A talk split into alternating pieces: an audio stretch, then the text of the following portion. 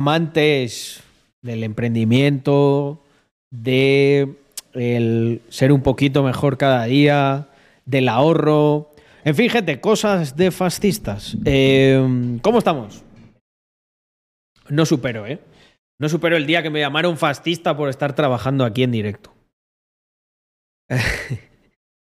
bueno, veo que tenemos por ahí alguna sub, alguna cosa. Voy a dar el agradecimiento merecido para que no se me olvide. Cristian, muchísimas gracias eh, por esos ocho meses. Fascistes. Bueno, depende de cómo te autopercibas. Eh, hostia, vaya troleo, vaya troleo, o sea, la que lleva liada toda esta, todos estos días, toda esta semana. Eh, el cabrón de Adrià, eh, de libertad de lo que surja, desde que se ha convertido en mujer, cosa que por supuesto desde aquí apoyamos ante todos los comentarios transfobos que ha estado recibiendo. Adri, Adri eh, Reina, desde aquí te mandamos un besito y un saludo.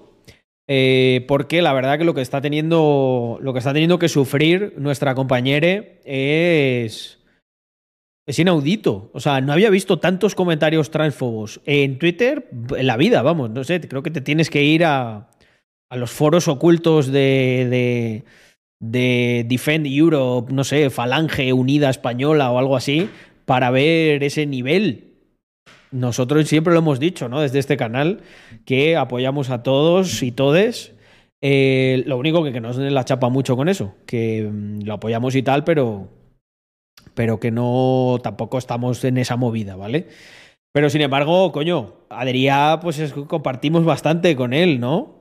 Y la verdad, o sea, he flipado. No sé por qué mm, hay tanto, tanta aversión a lo que está haciendo Adri. A ver, dame un segundo que me suba esto. Vale, ahí tenemos la music. Eh, Jordi, no ha habido, no ha habido sindicalismo pomodórico. Es que he estado en un evento y. Y no podía, gente. Eh, esto, la gente que os guste los pomodoros, me vais a tener que disculpar porque en algunas ocasiones, eh, por agenda, es posible que me lo salte. Pero, si os dais cuenta, he empezado un poquito antes. ¿Y eso qué quiere decir? Que probablemente me quede un poquito más después. He estado ahí en Parc Piolet. No, no me canso ¿eh? de Parc Piolet. Es un hotel precioso. He ido varias veces para desayunar allí y salir de ruta. Y hoy he estado en bueno, la presentación a prensa de un evento al que vamos y nos habían pedido pues una pequeña entrevista nos han hecho para Agencia F y luego para medios también otros medios y medios locales de Andorra. Y bueno, top. Hostia, tienes la lista de premios de members. Eh, no, como, no como para enseñarla, Yago. Pero luego, luego tengo un par de pomodoros en los que podemos cuadrar cosas pendientes. Porque sí, eso hay, hay que hacerlo. Oigo, oigo un ruido por aquí al fondo, no sé. Igual se ha colado un pajarillo o algo. Eh, bueno, continuamos, gente. Eh, no, es que hay una cosa, hay una cosa que tengo yo que hacer para que mi equipo pueda progresar en sus tareas y sus cometidos y lo estoy frenando y entonces me están acosando, ¿vale? Porque me he cambiado de sexo. Transfobos. ¡Ay! Eh. Bueno, Nacho, eh, cuéntame, ¿para qué?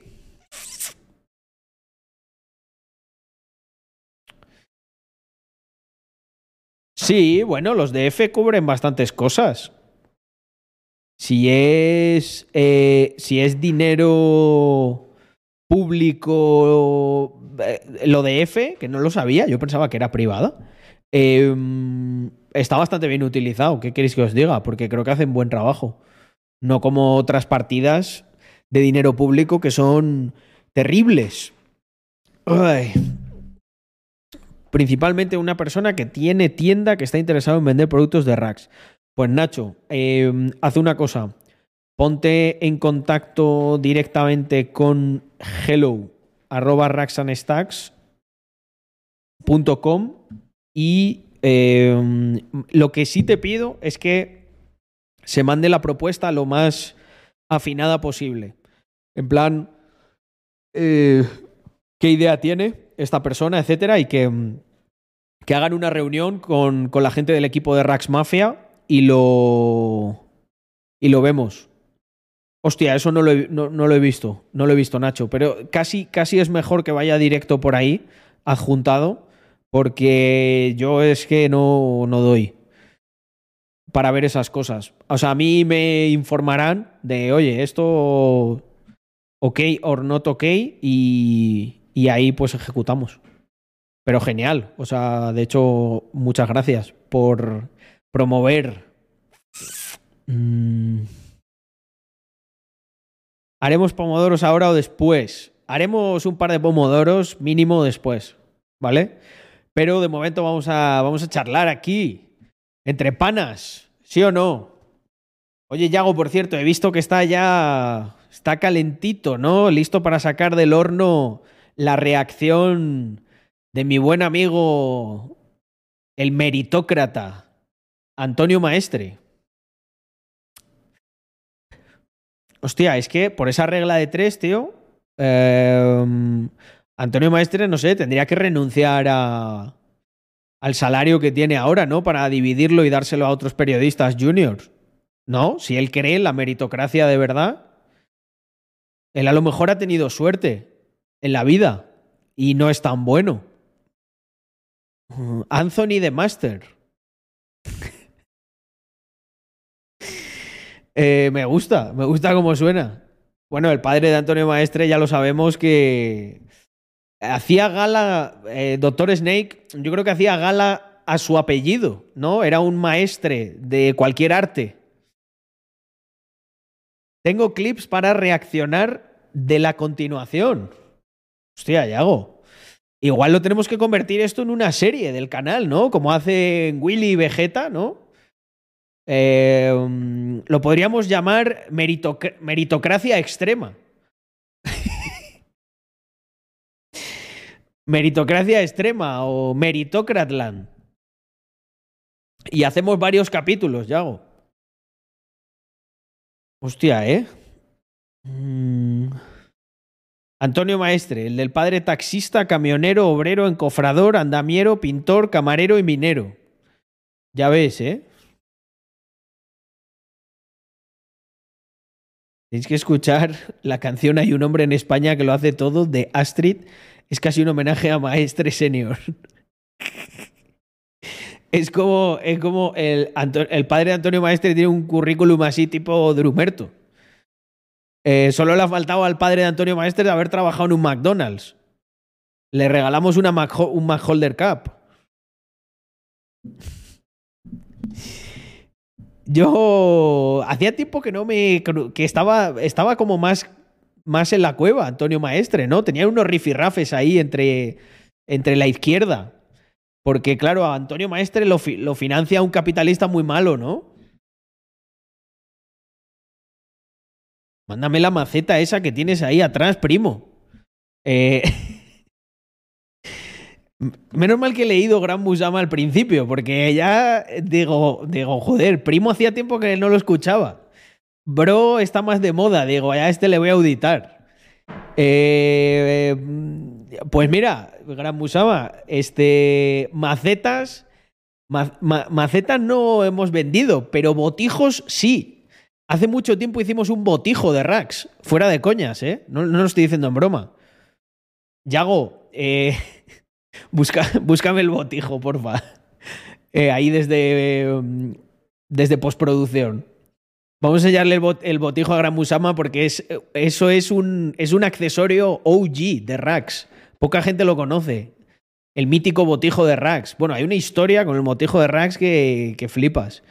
Eh, uno se lo vendió a otro, le llegó roto, eh, nos pidió un NFT, uno. Bueno, bueno. Yo no sé además ni en qué quedé eh, con, con, esta gente. Igual por ahí de, de, debo algo. Uh... Mi abuelo metió el botijo en el congelador sin querer y se le rajó. Si es bueno, se raja con el frío. No, a ver, nosotros hicimos el botijo así en plan accesorio, pero sí que es verdad que no, no somos expertos en botijos. No sé si igual cogimos uno bueno o, no. Lo que sí quedó es muy gracioso, porque claro, mientras tienes a Supreme ahí que te saca, yo qué sé, una colaboración con Rolex, y nosotros dijimos, pues coño, ¿qué podríamos hacer más castizo que un botijo, el botijo de Rax. Y como grandes éxitos de Rax, eh, todo empezó con el meme y acabó convirtiéndose en un producto real. Hostia, este, este chiste es bueno. Em, de Metro. Os lo voy a contar para los que estáis en modo podcast. Em, se levanta el telón Salen Tania, Irene y Dina. ¿Cómo se llama la peli? Meritocracia. A ver, mérito tiene, la verdad. Eh, mérito y estómago. Eh, son dos buenas cualidades para progresar en ciertos ámbitos. Em, bueno, Nacho, disfruta de esa horchatita, como buen valenciano. Pues me ha apetecido ahora una horchata, que lo ha dicho Nacho. Mm. Mm. Hoy he ido a pedir info a BitBase, Carlos, y para disfrutar del descuento habría que pasar KIC sí o sí. Bueno, Momber, eh, y sin Kaize solo se pueden comprar 9.95 máximo. Los perks a veces vienen condicionados. Ahí elige tú lo que más te sale a cuenta. Pero eh, estoy trabajando en una siguiente collab que justo ese problema que tú has tenido creo que lo podríamos eliminar. No digo más. Mm.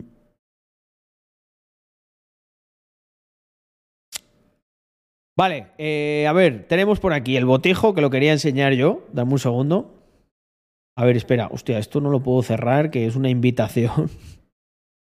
un segundo que la lío. Me han invitado a una cosa y como cierre este link, la lío.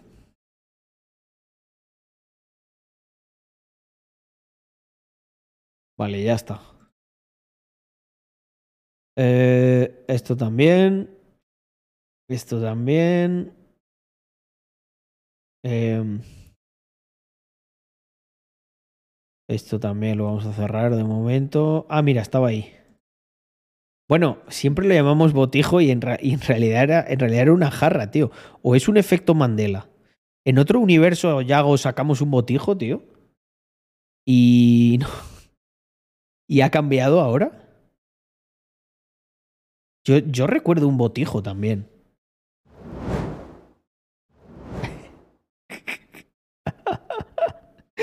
Esto lo hicimos en una esto lo hicimos en una caja de members, no me acordaba, tío. No me acordaba. Mirar esto, gente, por favor. ah, mira, y era la camiseta esta tipo como Supreme. Esta es auténtica, ¿eh? Mm. Sudaderita y zapatilla. Joder, buenos tiempos, ¿eh? Aquí con, con, el botijo, la jarra de Rax. Brutal, tío. Frutas el botijo y te sale Irene Montero. A ver, las cosas como son, gente. Yo he tenido mi animadversión por Irene Montero. Eh, pienso que está como una puta cabra. Pero en el fondo, gente, en el fondo, yo creo que todos los hombres de España deberíamos estar agradecidos a la única política, y de verdad, esto lo digo muy en serio, eh, voy a aguantarme la risa en todo esto que voy a decir, porque creo que es muy serio, aunque es también bastante surrealista. Irene Montero ha sido la única política en esta legislatura que de verdad se ha levantado en defensa de los derechos del hombre y gracias a la ley trans nos ha equiparado con las mujeres, que es lo que siempre tenía que haber sido, ¿no? Eh, es verdad, es verdad que esta ley tiene ahí un condicionante y es que os tenéis que cambiar de sexo en el registro civil, pero yo sé cómo son, yo sé cómo son los panas. Yo sé que eso para vosotros no es nada. O sea, eh, lo vais a hacer hasta con gusto. Vais a decir, voy a ir para allá. Vas a ver qué risas cuando, cuando no me dejen entrar en una discoteca, ¿eh? Y diga, ¿qué pasa? ¿Que no me dejas entrar porque soy mujer? y me dejen entrar. O cuando vaya a hacer las oposiciones para policía y sepa que tengo plazas aseguradas y muchísimo más fácil. Em, ¿Siempre fuiste mediocre en el deporte? No problem, amigo métete en una competición femenina y ya está. Y la ganas. Sin entrenar ni nada. Em, yo en esa parte realmente no estoy de acuerdo. Pero, y lo digo muy serio, miradme la cara. La de devolver los derechos a los hombres, Irene Montero, desde aquí te mando un, mi más sincera enhorabuena Em, creo que has, eh, como decía, como decía el, compadre este de Castilla y León, que es de Salamanca, uno, el de Podemos, el de los pelos largos. Eh, Irene Montero será recordada en los libros de historia. No, no, no me cabe duda. O sea, entre escarcelar a 600 violadores y equiparar los derechos de los hombres a los de las mujeres gracias a la ley trans, o sea, no me cabe ninguna duda que los libros de historia va a salir. Lo que no sé es si en el sentido en el que, en el que cree aquí el, amigo, el amigo Pelanas, eh, hay un gran meme, ¿no? Eh, acuñado por mi, por mi querido socio, Víctor. En sus cabezas sonaba espectacular. Eh, efectivamente. Efectivamente en, en, sus cabezas sonaba absolutamente espectacular. Lo que, lo, que no, lo que no podíamos prever nosotros es que fuera ya tan espectacular en la aplicación. Eh, pero...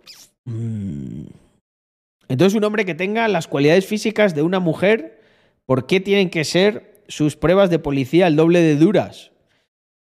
Bueno, hasta eso es hasta ahora. Eh, ahora mismo lo único es que sí que es verdad que te tienes que ir al registro civil antes de hacerte policía. No lo hagáis al revés, que creo que ya han confirmado que si te cambias durante el proceso no te dejan. que estaría bueno. Eh, pero, hostia, gente, yo no lo estoy diciendo. O sea, a ver, me río y tal porque es una situación surrealista. Pero lo digo muy en serio. Mm, creo que no cuesta nada Creo que no cuesta nada para la mayoría de hombres. De hecho, creo que en esta comunidad, por lo dedicados que sois, porque habrá otros que digan, va, me da, me da la vara ir al registro civil. Ya, ya, hasta que te pase alguna cosa. Pero sé que la gran mayoría de vosotros, antes o después, lo acabará haciendo. Y bueno, como dice Ailo Fongos, por fin voy a cumplir mi sueño de ser bombero. Irene, gracias de verdad por devolver la ilusión a los chavales. Estamos.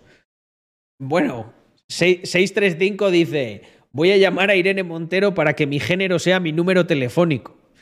Eh, joder, 635, es que ya es. Es que has hecho un branding, tío. Eres. Eres, eres una persona ilustre. Yo estoy. Yo te apoyo, tío. O sea, ¿por qué un género no puede ser un número de teléfono? Eh, a lo mejor hoy, a, ver, sí que es verdad que veo un problema, 635, eh, y es que, eh, no sé, imagínate que hay, un, hay algún día, porque el tuyo es 635-355-372, vale. El problema que veo con el género telefónico es que puede un día, puede un día, o sea, no te quiero decir que esto te vaya a pasar, pero sí que es verdad que puede llegar un día que a lo mejor sientas que acabas en vez de en 72, en 71. Y claro, esto es un problema, las cosas como son, porque si a lo mejor ese día te sientes 71 y yo te quiero llamar al 635-355-372, claro, tú a lo mejor no me coges el teléfono porque me dices, no, Carlos, es que hoy, hoy me siento que acabo en 71. Y aquí es donde viene el hándicap, que si no tienes comprado lo que viene siendo el número, claro, ese día 635 eh, está así localizable. Claro, o sea, aquí tu género puede acabar derivando en que no se te pueda localizar. Sin embargo, yo, como hombre, yo me puedo sentir mujer y sí que es verdad que el mismo número telefónico lo conservo. Eh, así que nada, solo quería, solo quería avisarte de esto para que no. Para que no te, no te pille de sorpresa, ¿sabes? El un hándicap que puede tener el género telefónico. Eh, bien, amigos, pues con esta dosis de surrealismo, yo creo que. yo creo que podemos, podemos empezar el stream ya, en serio. Hostia puta. Em, ay, ay, ay, ay, ay. Uh. Em, es que. Es que lo siento, lo siento, 635. Es que tengo que avisar de estas cosas. Mm.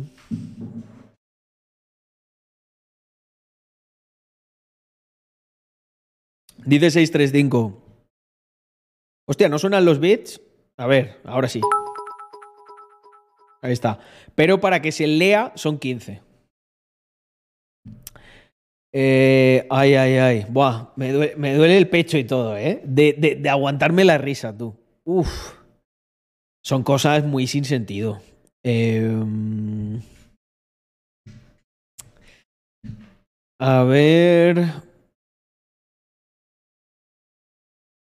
Hay que ir barajando también el transespecismo, que a este paso también un perro tendrá más derechos que un hombre igual cunde cambiarse de especie. Hostia, pues, esto es muy cierto. Eh, en la ley está.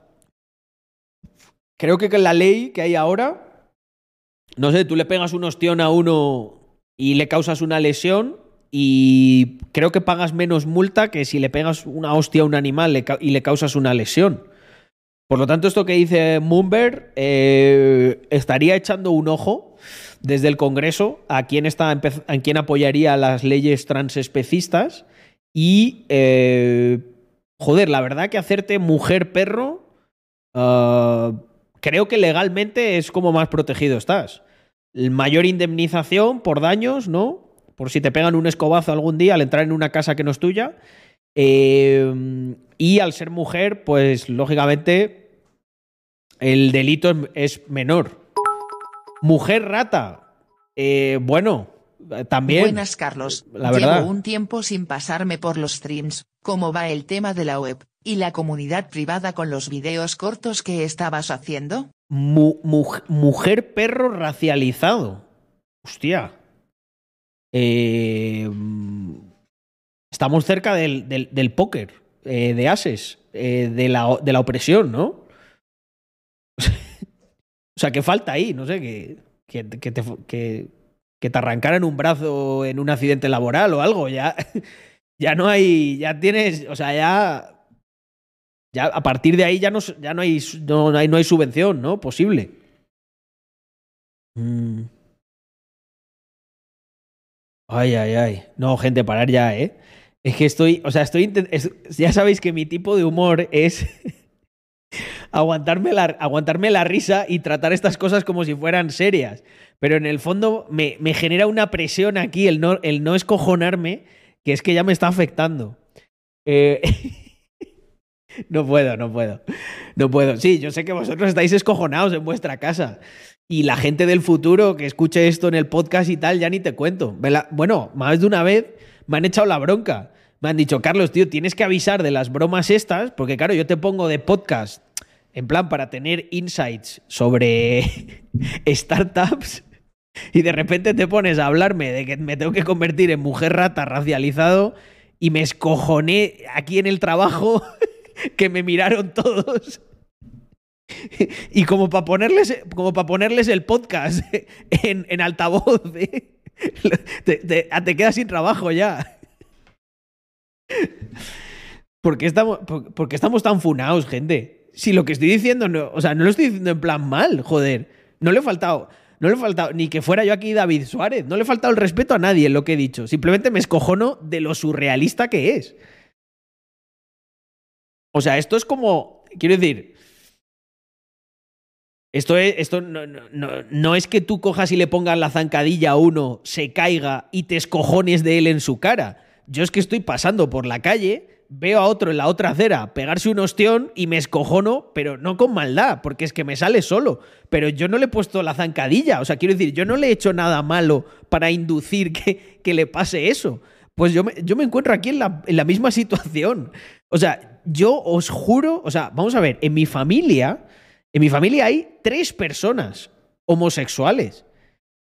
Y nunca, y joder, y siempre ha sido una cosa que, que nosotros, es que ni siquiera le dábamos importancia, ¿sabes?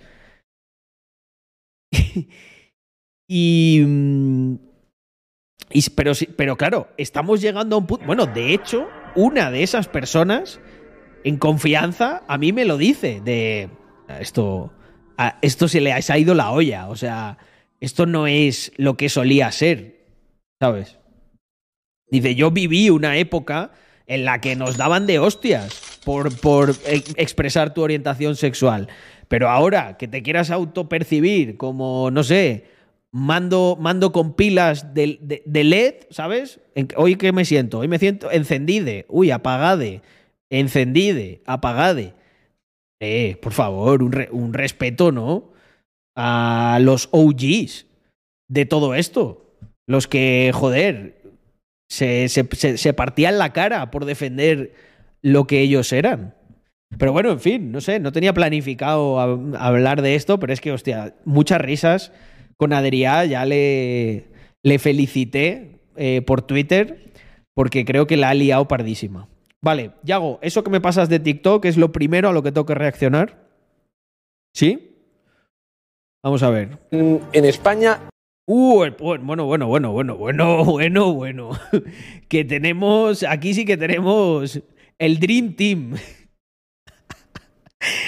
O sea, no sé si el otro día, Yago, no me fijé o, o, no, no, estaba consciente de que Bernardos también estaba en, aquí en la vaina esta, ¿eh? Vaya pedazo de programa.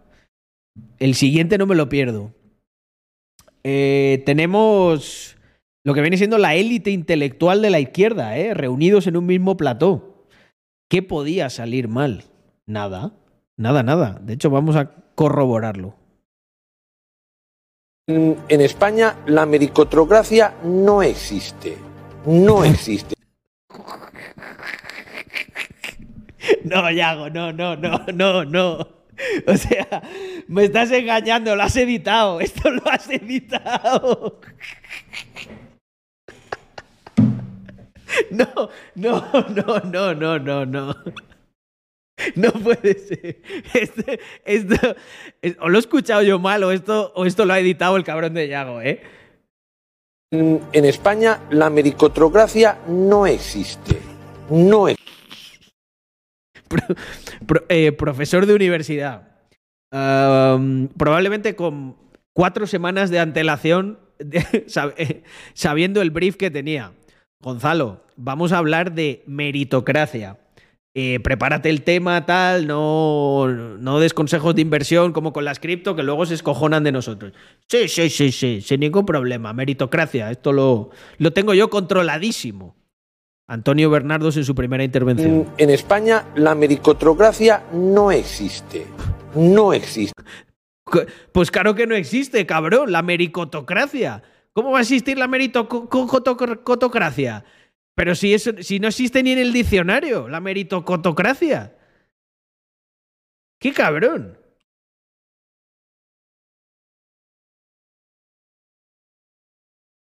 Existe la meritocracia. No la meritocracia. Bueno, ya. A ver, cualquiera se puede equivocar. También tampoco vamos a ser mala gente. Pero, bueno, nunca pensé que iba a decir esto, y menos en directo. Pero estoy de acuerdo con Antonio Bernardos. La meritocracia no existe. Está bajo mínimos. Por una sencilla razón. Porque. Está bajo mínimos. Lo que importa es qué amigos tienes, qué relaciones tienes. Yo se lo explico a mis alumnos. Lo que importa es qué amigos tienes, qué relaciones tienes. Hostia, estoy empezando a preocuparme.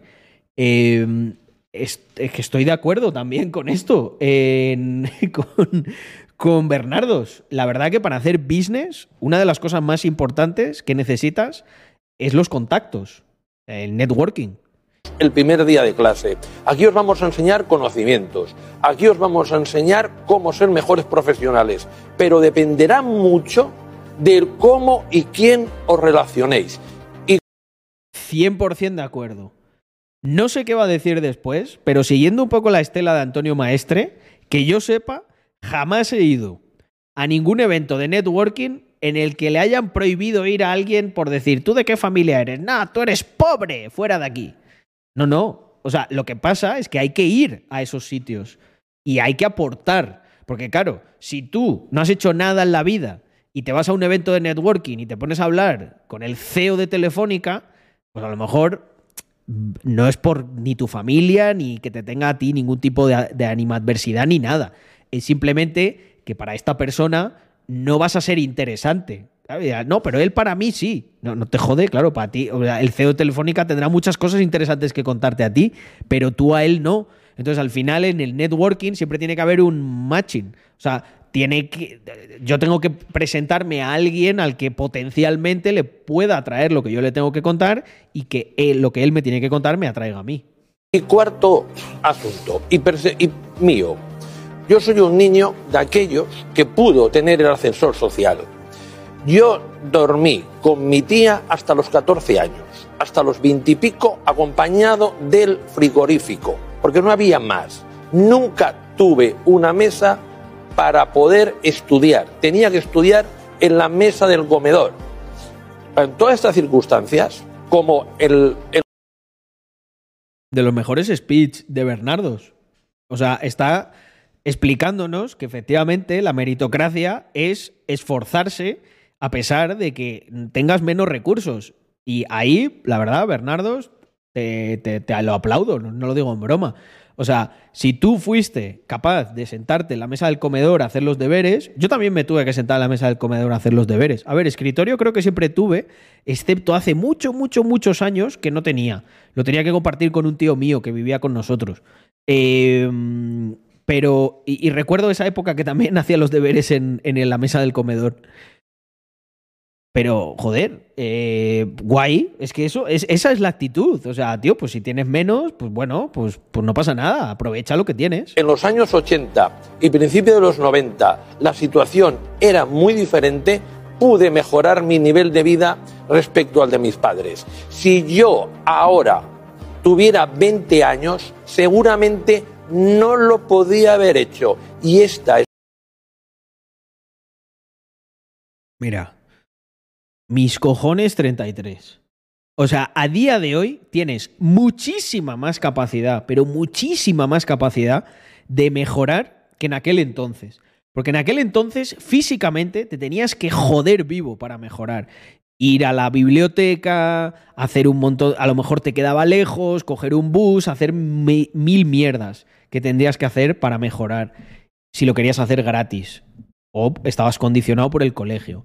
Pero a día de hoy, todo el mundo tiene un ordenador y todo el mundo tiene internet. Así que se acabaron las excusas. Si tú estás todo el día viendo el puto Netflix, eh, meneándote la sardina, ah, viendo TikToks de manera infinita, es tu problema. La sociedad no tiene ningún problema contigo. Eres tú el que escoge ese tipo de vida.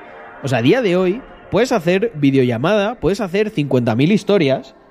O sea, no me jodas. O sea, a día de hoy es mucho más fácil. Lo que pasa es que la generación que tenemos es mucho más vaga.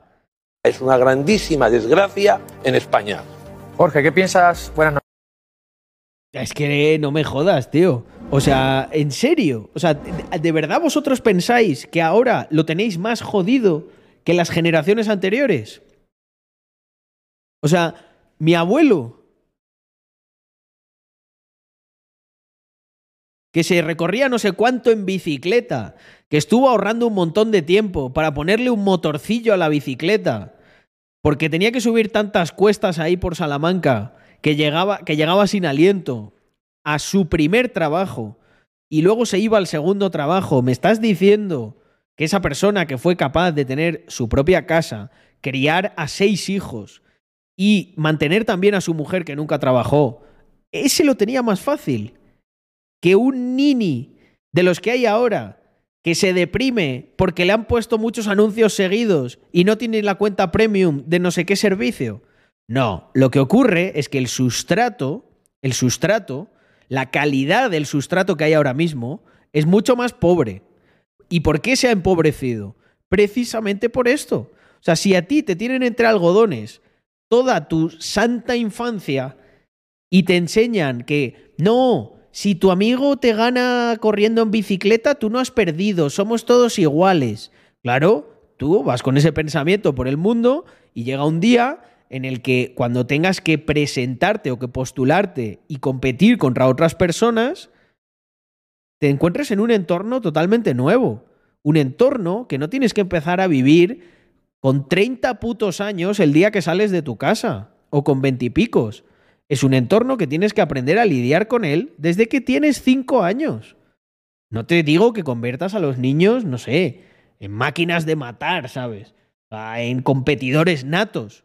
Pero se le tiene que enseñar a los niños una serie de, de, de, valores y de dinámicas que luego se van a reproducir en la sociedad. Claro, si tienes a toda esta cuadra de ninis que a la mínima que daban un problema, coge, pum, métele una medicación para que se calle. Uh, el niño así, no, es que tiene, tiene, tiene mm, trastorno de déficit de atención. No, lo que pasa es que tú como padre eres un puto vago que no eres capaz de dedicarle ni 30 minutos a tu hijo para entender qué es lo que le tiene tan inquieto o, o qué, bueno, qué inquietudes tiene, ¿sabes? Si es la propia palabra lo dice. Sea, está inquieto porque tendrá sus inquietudes y a lo mejor lo que quiere es ir, yo qué sé, a patinar en el hielo. Pues llévale tres días a patinar en el hielo y verás que viene cansado y, que viene alegre y se pone a hacer los deberes. Pero si, si el niño tiene, tiene cosas, joder, tiene necesidades y tú eres un puto vago, porque esa es la realidad, que no la que no, es que vengo muy cansado del curro. Es que hemos, hemos, hemos empobrecido el sustrato eh, humano de, de, la sociedad y entonces pues por eso tenemos una sociedad de mierda. No, no hay más. Pero claro, ya encima luego vienen los intelectuales de, de las pajas mentales. No, es que ahora, bueno, no, es que te dicen que ahora es mucho peor y se quedan tan anchos. O sea, y se quedan tan anchos. Yo aprendí programación gastándome, creo que fueron 33 euros con una aplicación que me lo enseñaba todo aquí me ponía por las noches media hora, me fui haciendo todos los ejercicios y cuando terminé todos esos ejercicios me puse a practicar un poco en el ordenador. Por 33 putos euros, tío. O sea, que un Funko Pop de esos que, colecciona cualquiera de los ninis estos vale más. Y, bueno, y hay, claro que hay opciones, pero si tienes hasta comunidades de Discord y cosas que te pueden enseñar gratis, y si ya te quieres especializar y quieres pagar, tienes 20.000 opciones. Es... Eh, ¿Qué decir, gente? ¿Qué decir? Eh, mm,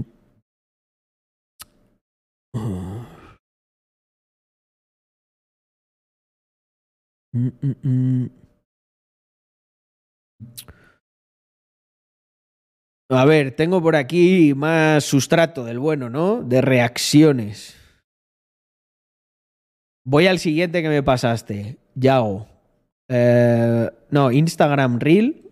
¿Este? A ver. Uh, este de Platania y Magnus es. Este lo vi hace mucho tiempo. Este es top. Me cae bien a mí, Platania. La verdad, me, mola, su, me mola su flow. Vamos a ver qué problemas tiene a día de hoy la juventud una etapa de reflexión, de reflexión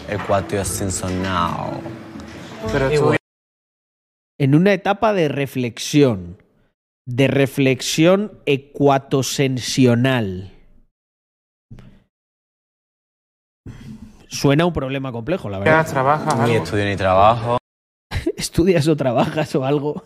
Le dice el otro. Ni pa' Winning the Night, ni Pau Pau, ni Pau Pau Night. Yo pienso. es que creo que está hablando en otro idioma. ¿eh? Que lo que viene siendo trabajar o tal, es, eres toda una esclava de la sociedad. Ya, pero Yo, bueno, este es el pensamiento intelectual que abunda hoy.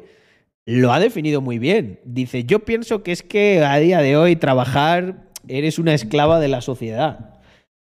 ¿Quién quiere ser un esclavo? Joder, nadie, ¿no? Yo pienso que trabajar es más bien algo que te dignifica y te hace crecer como persona. Pero claro, si piensas que eres un esclavo de la sociedad, mm, y bueno, la gente se ve que además tiene otra serie de incentivos para no trabajar, les entiendo. O sea, no os mentiría si dijese, si dijese que no. ya, pero de algo tendrás que comer, digo yo. Hombre, eso sí, eso siempre, siempre en la vida. Me describiría como una persona un poco adimensional. Y bueno, no me considero de este planeta, no me considero de este mundo, de esta sociedad.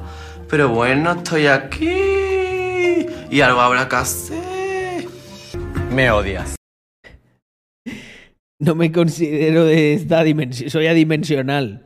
Eh, La verdad que a lo largo del tiempo las excusas para no trabajar eh, cada vez han, han ido evolucionando en algo cada vez más creativo.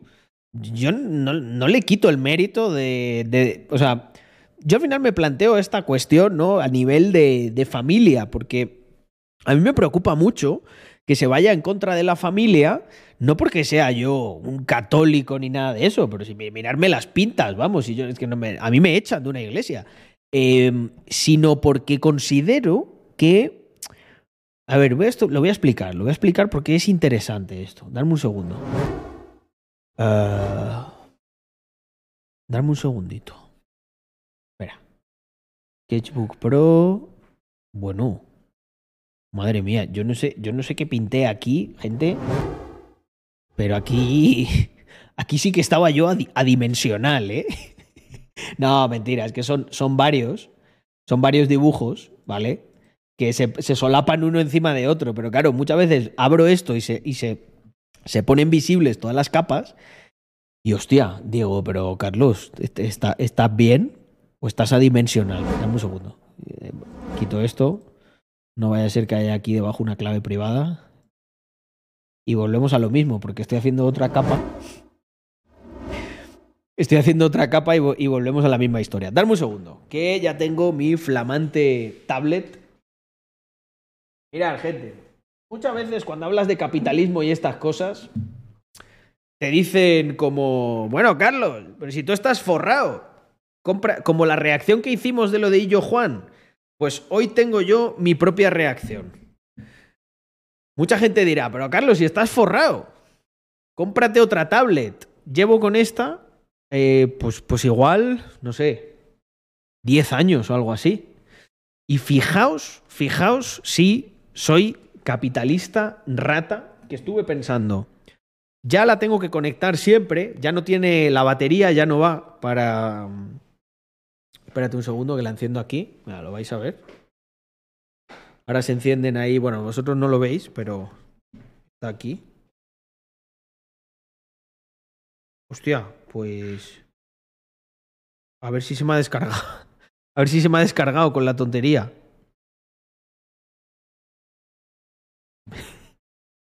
F, Big F in the chat. O no lo he pulsado bien, espera. Joder. Eh, a ver, también es verdad que me llegó, que me llegó la batería y no la cargué. Yo también soy la hostia. Sí, claro que la probé, pero venía con muy poquito. Venía con muy poquito. Joder, pues se me ha jodido la historia, gente. Se me ha puesto adimensional la tablet, no quiere trabajar. Eh, yo simplemente os quería, os quería enseñar que, bueno, básicamente le he cambiado, le he cambiado la, la batería. La encontré de un proveedor búlgaro por eBay. eBay, eBay para los españoles, André. Por, por eBay. Y, joder, pues no voy a poder. Bueno, no pasa nada. La explicación la hago igual sin la tablet y, eh, Andrés, esto, habrá, esto lo tendré que poner a cargar luego. Porque vaya fail. No, lo que os quería decir es que yo pensé, va, me compro una nueva. Esas tablets no son baratas, ¿eh? Con la inflación y todo, eh, yo creo que estará costando ahora pues 200 y pico pavos, igual casi, casi 300. Que es verdad que si, lo amorti si le sacas un cálculo de 10 años, bastante amortizada, ¿vale? Eh, pero aún así, aún así, pensé, joder, si encuentro una batería, me puede seguir funcionando. Compré la batería, ¿sabéis cuánto me costó la batería? 12 euros, con envío incluido. O sea, por 12 euros probablemente le he extendido la vida 5 o 10 años más. Que sigue funcionando, pero no, me daba un poco de palo el, el tener que conectarla constantemente. Bueno, hoy me ha dejado mal, pero no pasa nada.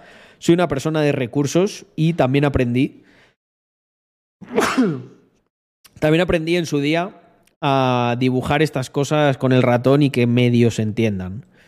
¿Por qué pienso que la familia es súper importante? ¿Vale? Bueno, vamos a poner una familia tradicional, una de las de antes, en las que hay un padre y una madre.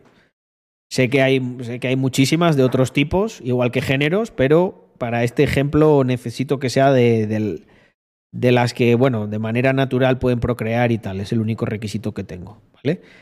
Esta, esta es la madre, tiene el pelo largo, ¿vale? Esto no es ningún cliché, ni, ni quiero que parecer poco inclusivo ni nada es simplemente que lo que os digo, esto tiene que ser así. Como los dibujos que hacíamos pequeños, de pequeños, ¿no? Yo de pequeño siempre he dibujado una familia así como con un, con un padre y una madre. Es verdad que hay otros tipos, pero no sé, el 99,999% o eran así o faltaba uno de los dos. Básicamente por una cuestión de para generalizar y que sea más sencillo. Entonces, lo que ocurre con la familia, como yo lo veo, es que la familia vive en una sociedad, ¿vale? La sociedad es un ente muy grande, compuesto por mucha gente, muchas cosas, pero sin embargo, la familia, mirad, mira qué bonito, lo voy a encapsular así con un corazón, ¿vale? Para que luego digan que, que somos mala gente. Que me he perdido. Entonces, hay muchos corazoncitos de estos, ¿no? Y luego eh, pues, pues aquí a lo mejor estaba yo de pequeño, o cualquiera de vosotros, ¿no? Hay un hermano, lo que sea, ¿no?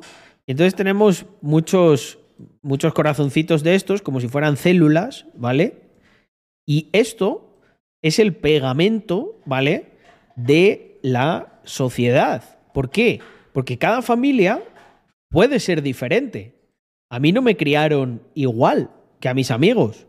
Pues uno, yo qué sé, había a uno que le tenía yo mucha envidia porque su mamá siempre le daba un bocadillo de nocilla. Y a mí me ponían ahí a veces, yo qué sé, una mortadela pelada o, yo qué sé, o a veces uno solo con mantequilla y un poco de azúcar. Y yo decía, pero es, que, joder, está más bueno el de, el de nocilla. Y claro, me decía mi madre, pero la nocilla es muy cara, no te va a dar todos los días nocilla, ¿qué te crees? Que somos onasis. ¿Sabéis quiénes son Asis? Un rico boomer, eh, un armador, un armador de buques griego. Mirar qué flow tenía Onassis. La capacidad que tengo para divagar es impresionante, ¿eh? eh mirar, es que fuera de coñas, es que tiene todo el flow Onassis, mirar. Este era Onassis. Y yo, claro, toda la vida escuchando, eh, ¿qué te crees que soy, Onassis? Y, y claro, luego ves a este dandy y dije, coño, pues yo, pues yo sí que quiero ser como Nazis. Y este, bueno, este tiene una fortuna de esas. De las de antes. Se parece a mi abuelo Ramón, ¿verdad? Em, ahí con el purito, Aristóteles Onassis. Estuvo casado con, con, con una actriz, ¿no? ¿Quién, quién era esta? Eh, bueno, con María Calas también, madre mía. Bueno, en fin. Eh, es que lo que os decía, la familia, eh, con sus diferentes vertientes, es el pegamento de todo esto. ¿Vale? Eh, y, lo bonito es que sean diferentes. Y, por supuesto me encanta que haya otro tipo de familias. De, pues de, con dos padres, con dos madres, lo que sea, fantástico. Vamos probando, ¿no? A ver qué tal. Son nuevos modelos. Sí que es verdad que esto, por la propia construcción de la naturaleza, no se da por sí solo, pero bueno, vamos evolucionando y a lo mejor, oye, De repente resulta que tener dos, dos padres es, la hostia, ¿sabes? Eh, o no, o dos madres, o no, o a lo mejor resulta que esto es la base y hay de estas, pero en menos proporción. Yo, no estoy ni de lejos de en contra de nada que se haga voluntariamente y que no dañe a un tercero, ¿no? Ese es mi código de valores. Pero, ¿qué ocurre? Que se está atacando desde siempre los totalitarios y los gobiernos, ¿vale? Voy a poner aquí tota, de totalitario, ¿eh? No de la tota. No penséis mal. Em, es un código ese latino. No busquéis que es una tota que igual os, banean en casa. Em, entonces, los totalitarios siempre han estado en contra de la familia porque es muy difícil de corromper. Tú puedes vivir en sociedad, puedes votar al partido que quieras y tal, pero la familia siempre es ese lugar al que sabes que puedes recurrir cuando todo te vaya mal. Eh, es como, no sé, como en última instancia, yo sabéis que, es eso, que veo las cosas de una manera bastante particular y yo la familia lo veo como las, como las células del cuerpo humano. Cada una es independiente, pero todas hacen una función y en conjunto pues crean un sistema complejo y mayor que es, pues efectivamente, como apuntaba aquí, la sociedad. Entonces, ¿por qué os cuento todo esto? Bueno, porque no precisamente para acabar hablando de Onassis, sino de esto que está ocurriendo aquí. Yo no estoy, lo vuelvo a repetir, en absoluto en contra de que cada uno haga lo que quiera. De hecho, os lo diré, personalmente las pintas y el flow de Platania me, me flipa, o sea, y que vacile a la gente así, que está el otro, el Magnus este, que ni, ni se lo cree la cita que está teniendo.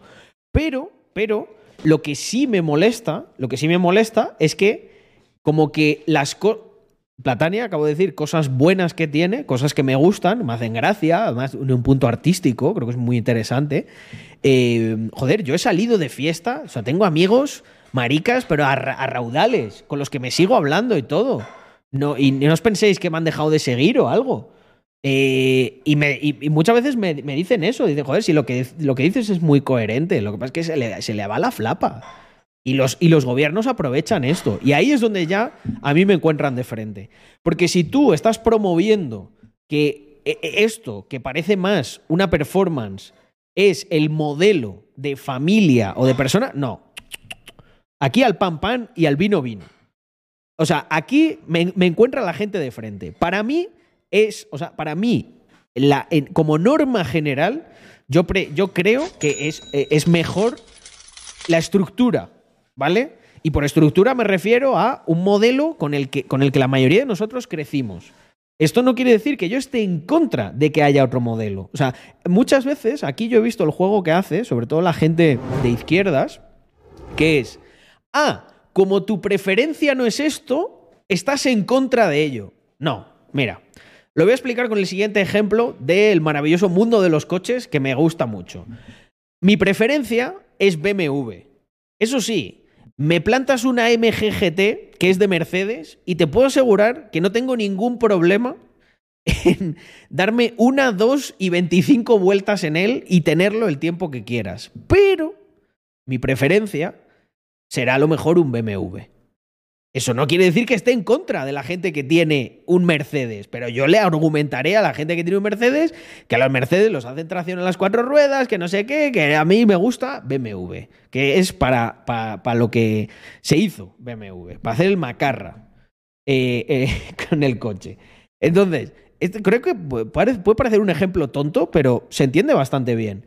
Con esto me ocurre exactamente lo mismo. Que yo no crea, que yo no crea que eh, el modelo de sociedad tiene que ser familia desestructurada, no quiere decir que yo esté en contra de que, coño, que Platania encuentre el amor, que, que viva una vida plena y feliz. Pero, oye, aquí las cosas, como digo antes, como decía antes, al pan pan y al vino vino. Podemos experimentar, podemos hacer cosas, pero si no funcionan o si no, no están dando los resultados que esperamos, lo que hay es que ser honesto, intelectualmente al menos y decir, oye, igual hay algo aquí que no funciona. Dicho esto, súper divertido, ¿no?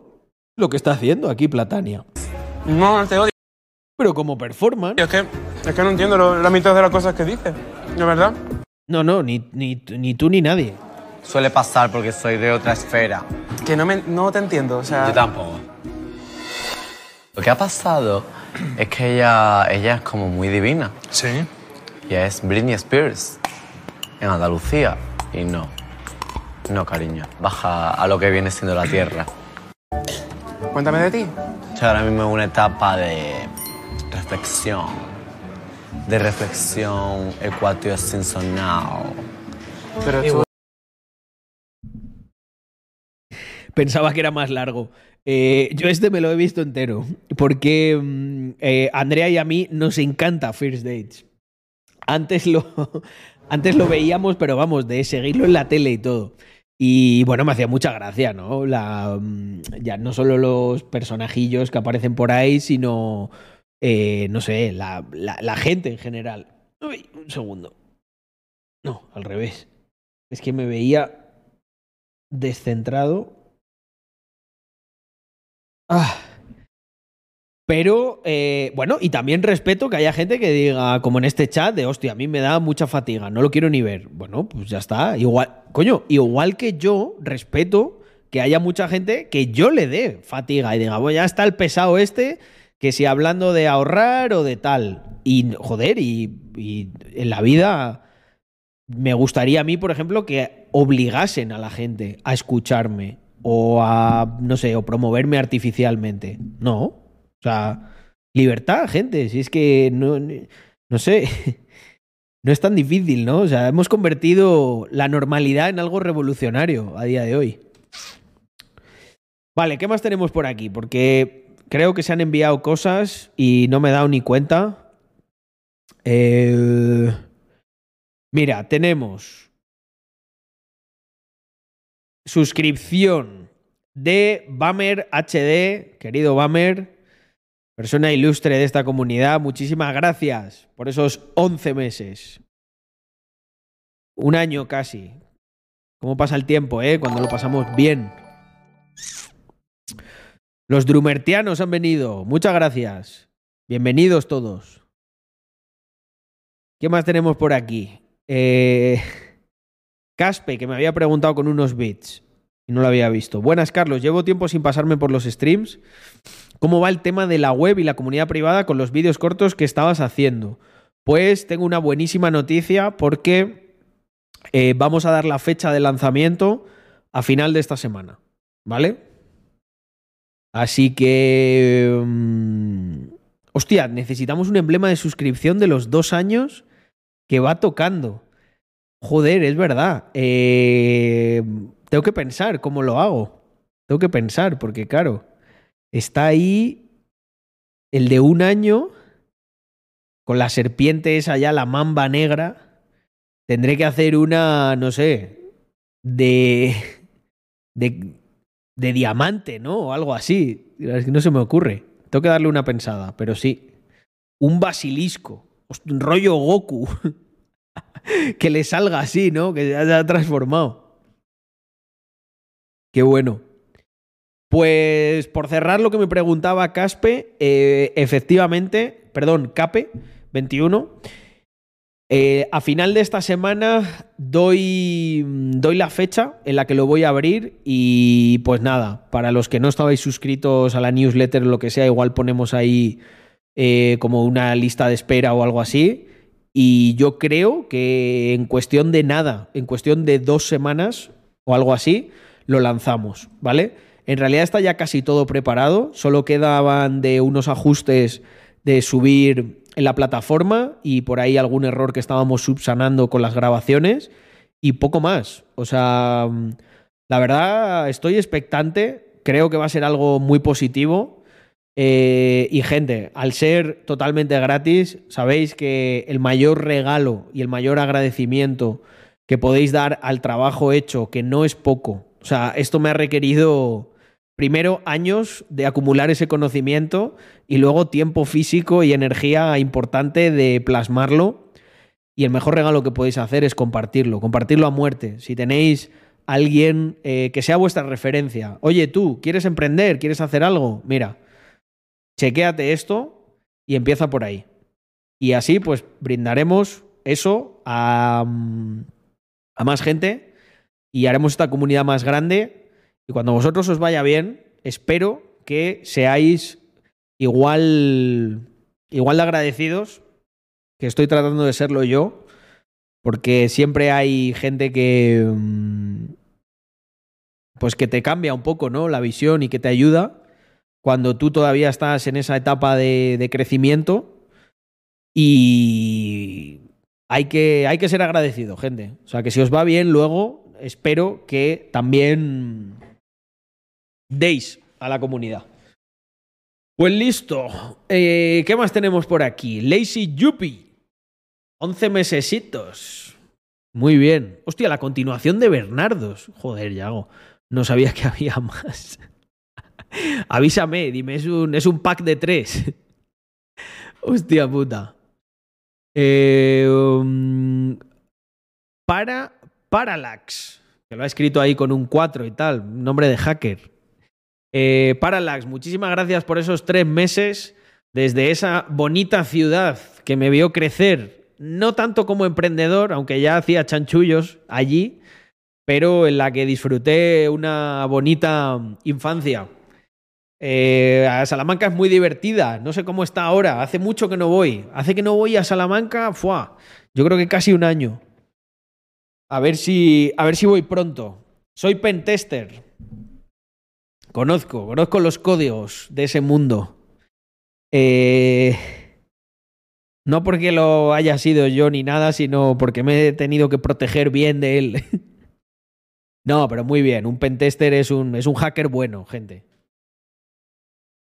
Vale, pues vamos con la continuación de mi buen amigo Bernardos, que nos da muy buen contenido a este canal. Agradecerlo. Por la meritocracia. A ver, yo creo que Ah, bueno, por lo es la primera vez que escucho Yago hablar a los muchachos de. Bueno, el de Pompey, Jaime Ga- Garragastazu, si no me equivoco, siempre digo mal su apellido. Y este chico que no sé quién es, pero. A ver. ah, Sobre la meritocracia. Ah, Jorge, hostia. eh, Jorge Branger. eh, me suena a mí bastante. Este es, de, este es de una empresa top, ¿eh? Me suena, me suena bastante. Dame un segundo. A ver. Espera. Que no se ha copiado bien.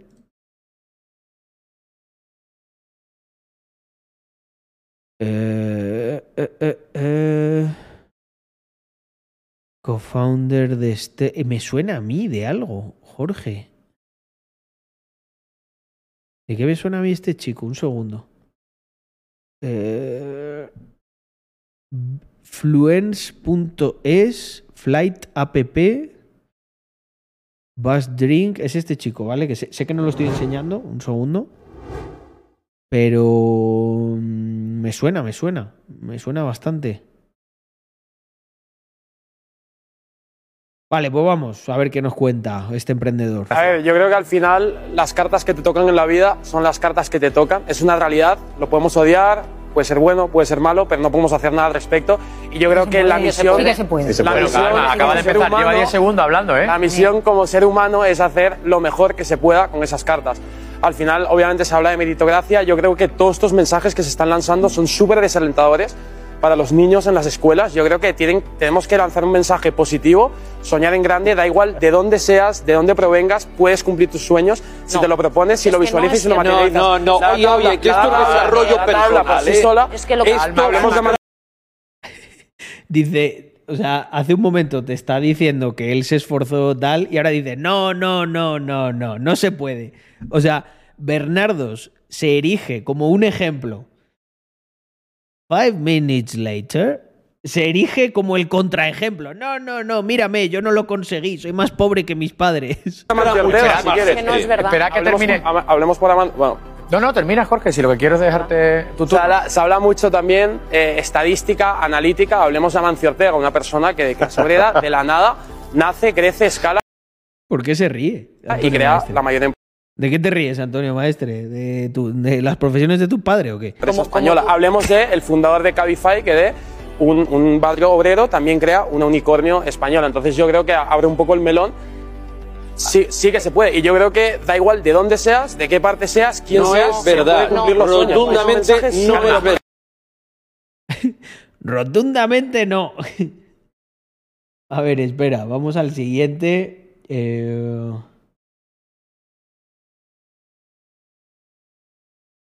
Estos dos, vale. Y este otro. Un momento. Yo te digo de que todo. de 7 de cada 10 empresarios que preguntes, la todo. mayoría de ellos te dirán, si yo pudiese pagar más mis empleados, lo haría. Lógicamente. Todos los Cualquiera. O sea, excepto, no sé, algo bueno, pues habrá gente que a lo mejor es más. Yo os voy a decir por qué. Es una cuestión muy sencilla. Cuanto más, cuanto más incentivado puedas tener a alguien, más va a rendir y más contento va a estar todo el mundo. Tú al final, ¿qué quieres? Pues coño, que todo el mundo esté contento. Lo que pasa es que eso eh, tiene que cuadrar con la realidad de tus cuentas. Y hay veces que por mucho que a, ti te gusta, yo creo que a quién no le gusta eso. O sea, a mí a quién no me gustaría pagarle más. Pues a uno que es un puto vago o que, o que no funciona bien. Pero es que yo eso no me ando con hostias. O sea, directamente lo corto. Pero a los que, a la gente que funciona bien. Bueno, de hecho, ellos mismos acaban derivando en que eso se dé. todos, todos los que tenemos empresa, una de las cosas que más intranquilidad nos genera es que la gente se nos vaya por, por un tema salarial. Y hay Tal una cual, realidad que es así de dura y así de bruta, que es que si a mí no me compran más zapatillas o más camisetas y por otro lado me suben el salario mínimo, por mucho que yo crea ideológicamente en lo que pensáis que todo el mundo se necesita un salario digno y definimos dignidad en este baremo, yo la realidad más bruta es que no puedo pagarlo muchas veces. Es que eso ya está ganado por crack. Eh, Y luego, el- pues el mensaje de, pues si el empresario no puede pagar, que chape. Y luego, si chapa y echa a los trabajadores, no, no, qué mal. Es que, o sea, al final, a mí me da la sensación de que se ha. mm, el- no sé, se ha prostituido muchísimo el conocimiento real, ¿no? O sea, el momento en que alguien no te puede rebatir una cosa con datos, mete política. Y cuando meten política, ya se desbarajusta todo. No, no, pero es que es digno, es un salario digno. Pero es que digno no es un término cuantitativo. Es un término cualitativo. O sea, ¿cómo definimos digno? Por ejemplo, lo que, lo que para mí puede ser digno, para otro puede ser terrible, ¿sabes? ¿Qué puede ser para mí digno? Lo mismo que me apliqué, ¿no? Lo mismo que me apliqué para mí. Yo viví muchísimo tiempo con 400 euros. Literal. Y me daba hasta para ahorrar. ¿Por qué? Porque me hacía mis chanchullos, pero el ingreso que yo tenía eran 400 euros. Que por sí solos, en ese momento daban como para pagar una habitación de mierda y la comida y comiendo croquetas congeladas. Pues para mí, yo me sentía digno con eso. Porque más o menos, pues conseguía. Hombre, ahora me preguntan, no, pero, pero querrías tener más. No, los cojones, claro que, te- claro que querría tener más. Muchísimo más. ¿Qué mierda de 400 euros? Eh, Esa voy a querer. Yo lo que quería era tener 4.000, 8.000, 70.000 al mes si hace falta. Pero, pero, pero una cosa es lo que tú quieres y otra tal. Pero es que vuelvo a repetir, es que no es un término cuantitativo, es un término cualitativo. Porque si, si te puedes buscar la vida compartiendo, eh, ahorrando. En España estamos llegando a un punto de tan, tanta subvención y tanta cosa que si yo tuviese ahora mismo, eh, fuese el Carlos de, de 2011, 2012, 2013, tal, yo me plantearía seriamente. Al final, si, me- si están quitando un montón de dinero para dar en prebendas, yo diría, ¿por qué voy a, hacer la compra? ¿O por qué voy a pagar ciertos servicios? Voy a coger, voy a intentar sustraer esos, eh, eh, todos esos servicios, esas provisiones de cosas materiales que necesito para sobrevivir, si puedo, gratuitamente. Y es que estoy segurísimo, o sea, de hecho, mira, siempre hablo de esto y nunca... mm, Y nunca vamos al lío. Pero, por ejemplo, vamos a ir a Barcelona.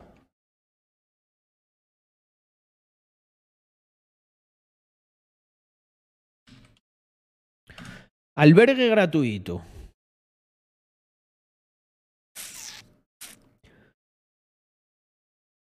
Mm.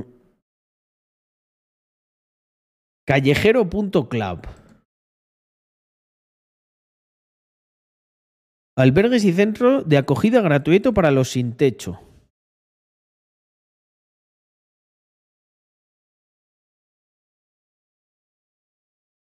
Albergues Fundación.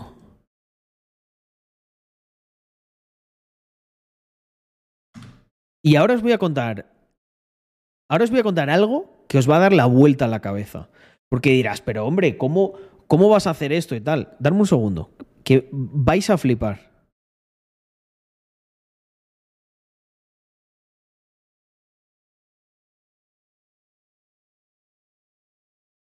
Espérate, lo voy a poner en.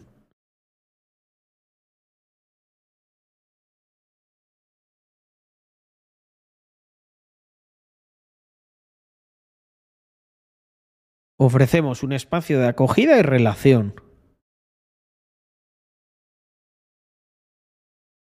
Te guardan las bolsas, medicamentos, fotografías. Ah, servicios higiénicos. ¿Qué hacer si estás en la calle? Pues yo, si el gobierno, o sea, este es mi planteamiento, muy radical, muy radical. Pero eh, tiempos jodidos requieren medidas extremas.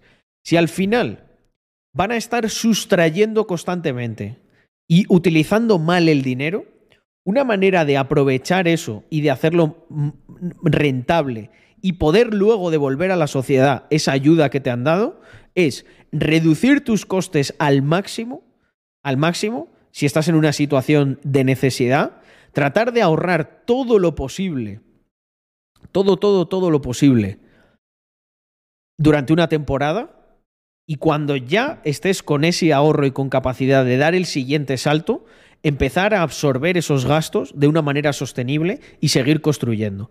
¿Y sabéis por qué creo que esto sería muy positivo para la sociedad?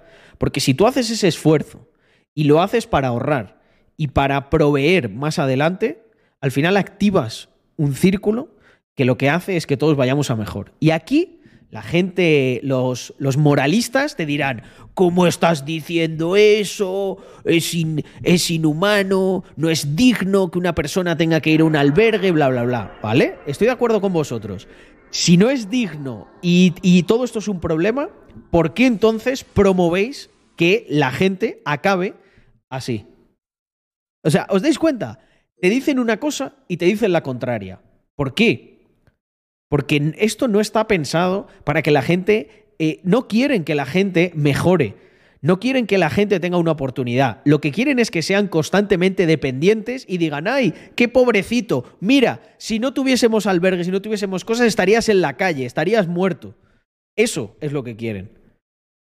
Y yo, sin embargo, la, la concepción con la que analizo todo esto es la de, si estás jodidísimo, reduce tus gastos a lo, mínimo. O sea, ¿sería capaz de hacer eso? ¿Para qué? Para luego recuperarme, crear eh, una empresa, servir a la gente y ayudar a muchos más para que no tengan que llegar a esa situación que yo estuve. ¿Os parece indigno vivir con 400 euros? Me parece fantástico que os parezca indigno. Aquí tenéis un puto ejemplo de persona que tuvo que vivir con eso durante tres años de su vida y que se buscó la vida y que invirtió sus ahorros en, en poder dar un servicio a otras personas que pagaban a gustísimo para ahorrar todo lo posible. O sea, yo me acuerdo el verano que, que, fui a Barcelona por primera vez. ¿Sabéis dónde dormía? es que puedo traer a mis amigos aquí para que os lo cuenten. Dormía en su puto salón. ¿Por qué? Porque no tenía dinero, los, en los meses de verano no tenía dinero y entraba en el piso en septiembre. Si entraba unos meses antes, no iba, a poder, no iba a poder alquilar las habitaciones y entonces me iba a tener que comer yo solo el precio del piso entero. Y, ese es el motivo por el que le pedí a mis amigos que me hicieran un hueco en, en, un salón y dormí dos putos meses en el salón de mis amigos en Barcelona. Los dos primeros meses que yo fui a Barcelona dormí en un salón. Pero no dormí en un salón ya cuando no tenía nada que hacer y, y tal. O sea, dormí en un salón porque prefería invertir esos ahorros en luego dar un servicio durante todo un año que se acabaría extendiendo a tres años, Y ahí sí me recuperé y ahorré. ¿Sabes? Y luego coges y probablemente vean la primera parte de este cacho y te critiquen de, oh, oh, lo que está diciendo, que la gente se vaya a, un albergue. Sí, efectivamente, eso es lo que estoy diciendo, que ante una situación extrema tomes medidas extremas y que luego devuelvas a la sociedad y a todo aquel que te haya ayudado. Pero es que el problema no es ese. El problema es que la gente va a tener que acabar haciendo eso porque se gastan todo el puto dinero en cosas que no agregan valor. O sea, el problema no es que la gente no quiera hacer cosas, no se pueda producir. El problema es que están desincentivando. O sea, eso está contrastado con este otro gráfico.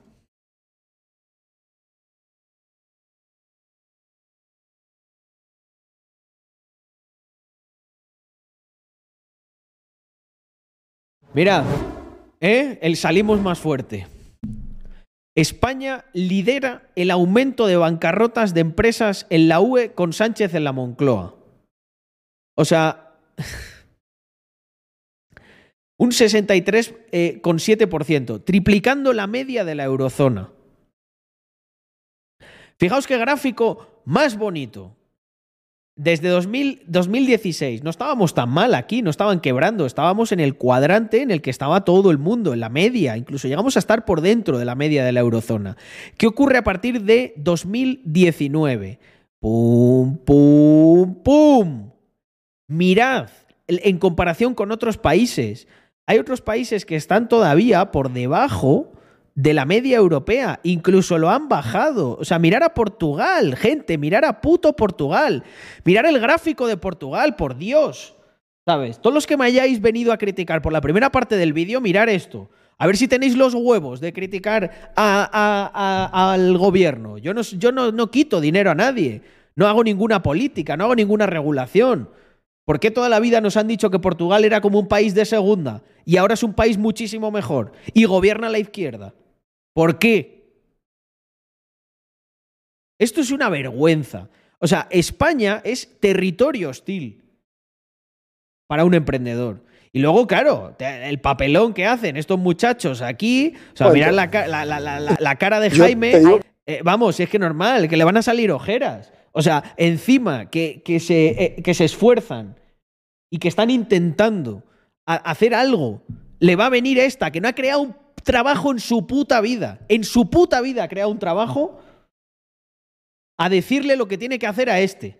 Y aquí, eh, aquí, ¿por qué no le decís algo al gobierno? ¿O qué pasa? Es que de repente, a partir, qué casualidad, desde 2019 todos los empresarios, no sé, se han vuelto criptobros, han invertido todo en Bitcoin y han quebrado, ¿no? Es que es, es una estupidez esto, gente. O sea, al final del día, ¿sabes qué? Muchas veces te pregunto, la conclusión es, no sé ni por, ni, por qué hago esto. O sea, ¿para qué? ¿Sabes? A mí, personalmente, a, Carlos Adams, a mí me va que te cagas. O sea, a mí es que literalmente me, me, podría chupar un huevo y una parte del otro. Pero hay una cosa que está por encima de que te vaya o no te vaya bien. Tanto que habla esta gente de que nosotros lo único que nos importa es el dinero. A mí lo que me, lo que me jode es que de los 137 que estáis aquí, la mayoría estaréis en Españita. Y en Españita os van a tratar así.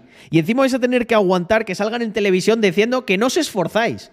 Que, que si, o sea, conseguís esquivar ese sesenta y pico por ciento de bancarrotas, es porque, es porque tenéis suerte. O porque venís de una familia, de papá y mamá. Y a mí eso me jode que te cagas. Me jode muchísimo. Entonces, aunque no vaya a ganar nada con muchas de estas cosas, es que me, cuesta. Es que no lo voy a abandonar nunca. Y lo voy a decir siempre. Cuando yo.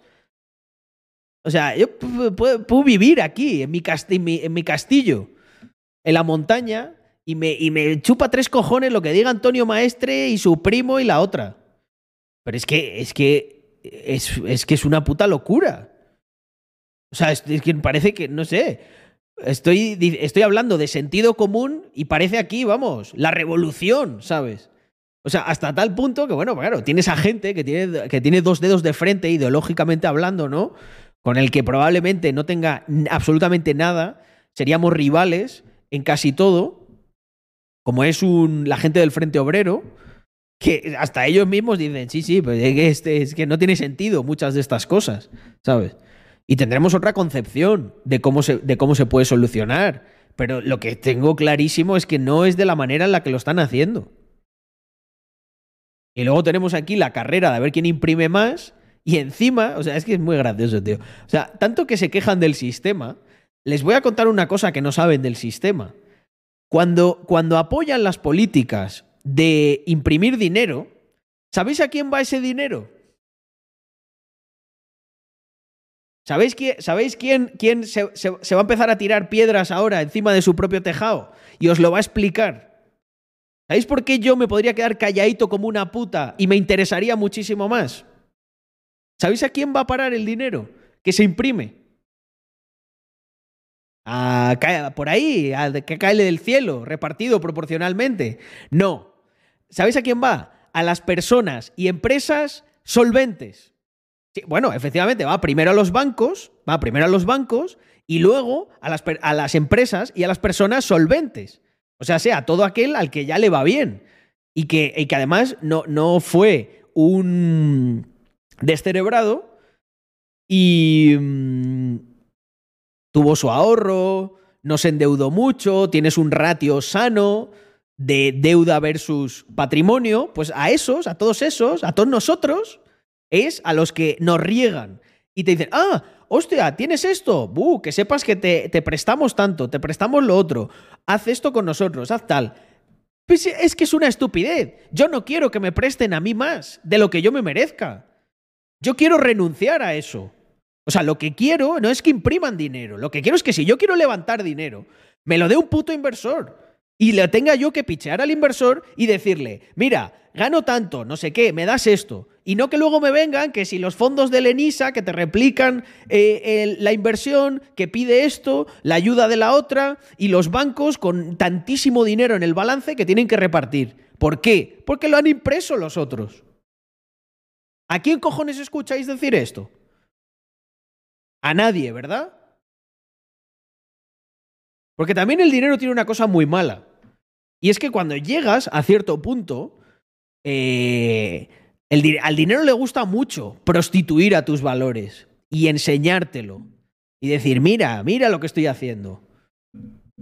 Pero es que es, es un puto sin sentido. Es un puto sin sentido. Mm. Efecto cantillón, efectivamente, Fedo. El efecto Cantillón, lo he, hablado otras veces, tengo un post en Twitter sobre esto.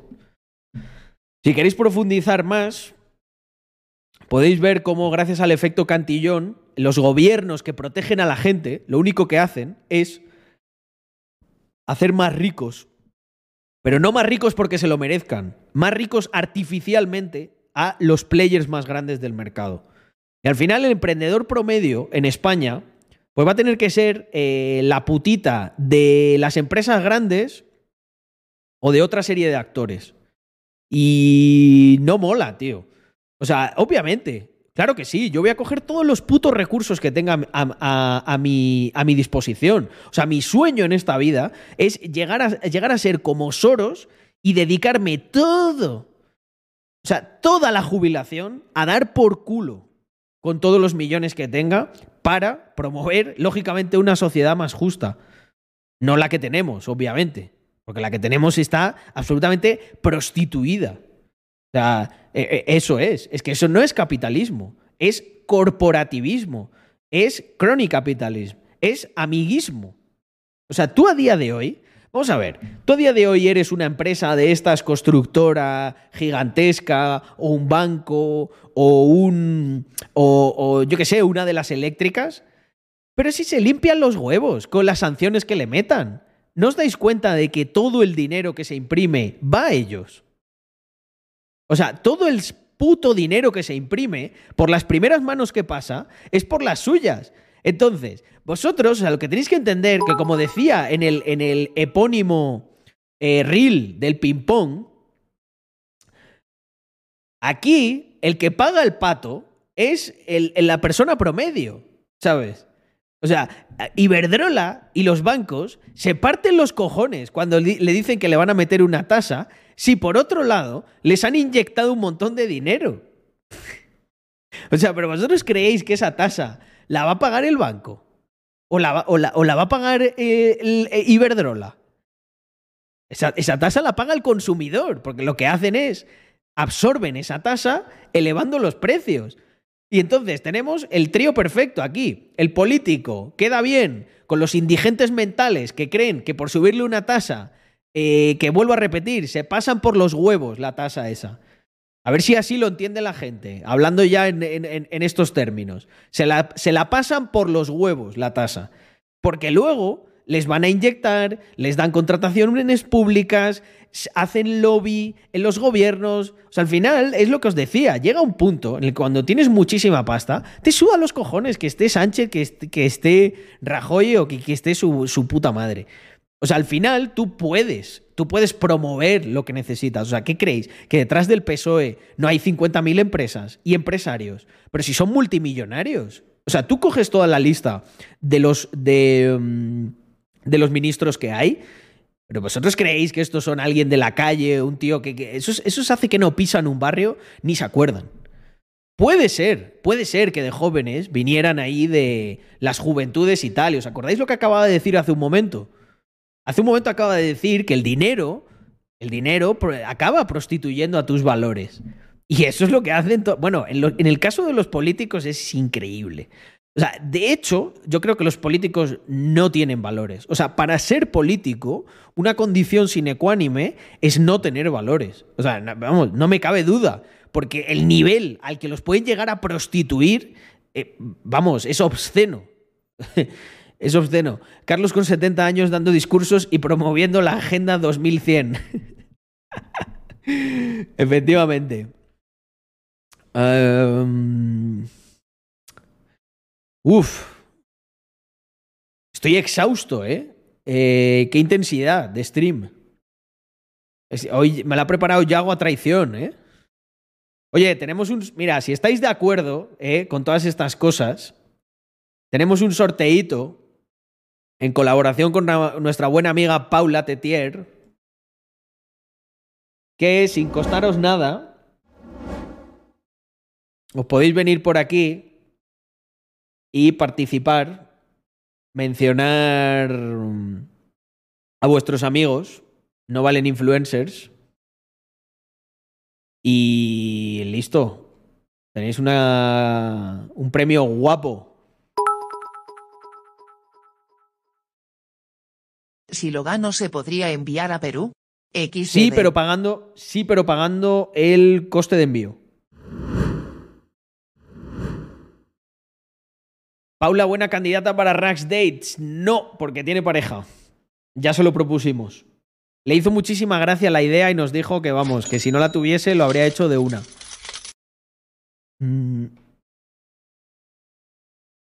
¿Qué hacer primero? ¿Liquidar deudas o crear fondo de emergencia? Dependiendo de cómo sean esas deudas. Si son deudas exigibles, liquidar deudas. Si son deudas que pudieran llegar bajo alguna circunstancia a no ser exigible, priorizaría el fondo de emergencia. Me acabo de comprar esa sudadera, Carlos, muy mal. Apúntate al concurso también, just now.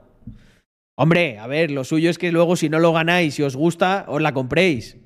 Porque lo que iba a decir, apoyad este mensaje, ¿no? Uno de los pocos...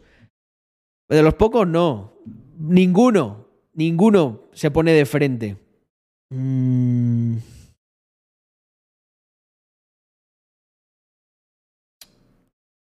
Carlos, a veces me pone un poco triste no estar en Bull. Ja, ja, ja.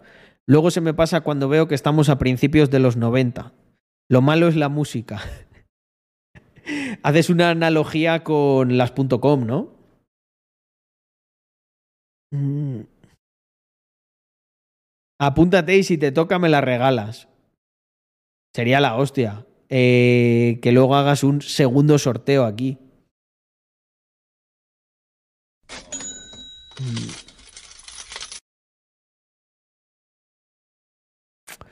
¡Hostia, Glan! Madre mía.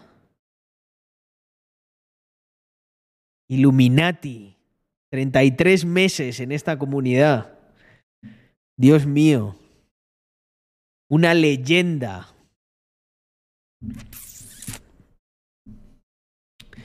Más que las .com sería el principio de Internet en general. Sí, sí, es verdad. Las .com fue la especulación. ¿Qué opinas de las ciudades 15 minutos? Eh, bueno, tampoco quiero hacer un comentario muy largo sobre esto. Lo vi y simplemente me, me pareció, no sé, otro, no sé, otra, otra trampa más, ¿no? Otra justificación para romantizar la pobreza. No, es que ahora vas a tener unas. Ahora vas a tener unas ciudades que lo vas a tener todo a 15 minutos y claro, pues no vas a necesitar coche. No sé, para tenerlo a 15 minutos igual pues acabas viviendo en la consulta del dentista. Eh... Yo es que no sé en qué momento... En qué momento la gente se tragó todo ese discurso. O sea, yo creo que mm, el, crear una sociedad sostenible, y de verdad que es una cosa que, que, me interesa mucho, lo que pasa es que la perspectiva con la que yo lo trato este tema es muy diferente.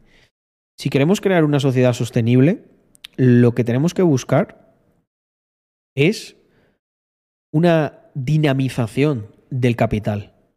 Y lo que quiero decir con esto es que fomentar la inversión y fomentar la innovación. Tenemos muchísimos ejemplos. A ninguna mierda planificada que se le ocurra a un burócrata va a estar al nivel de la innovación en sostenibilidad que representa, por ejemplo, el pendrive.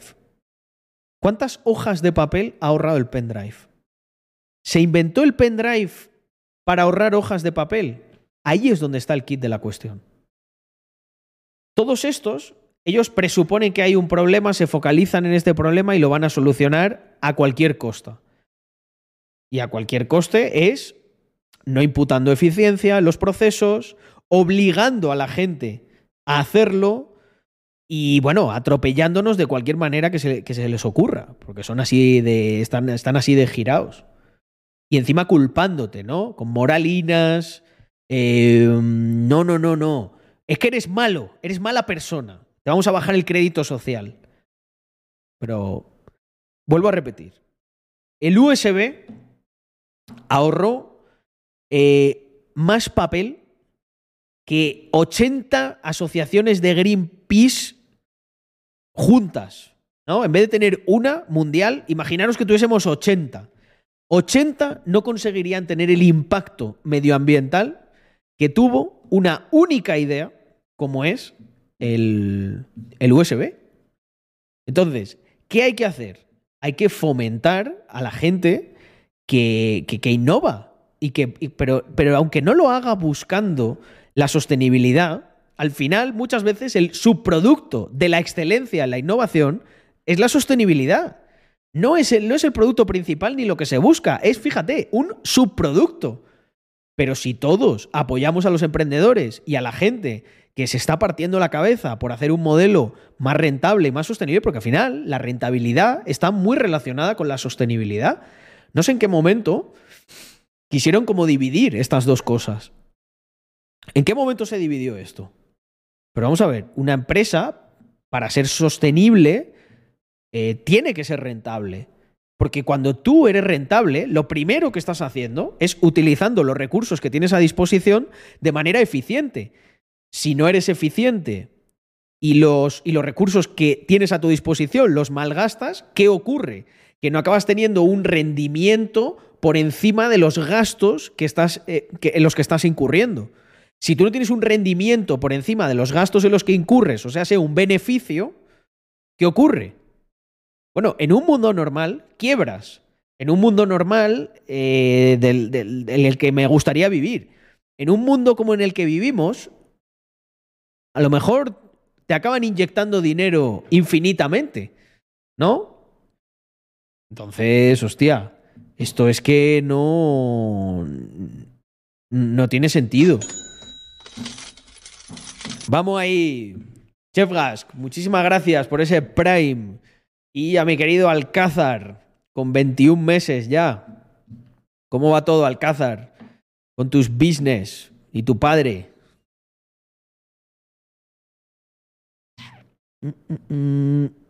Eso es como los médicos. Se han salvado más vidas desde que se lavan las manos que cualquier medicamento. Efectivamente.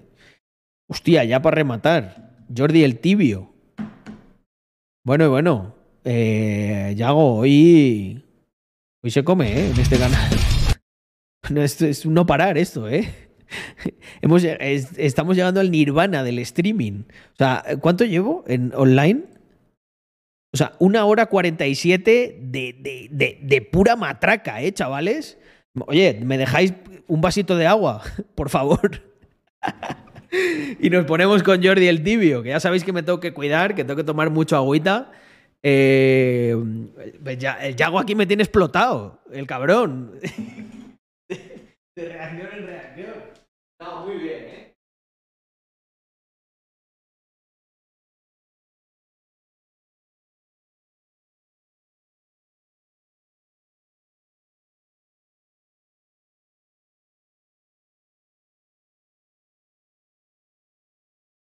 you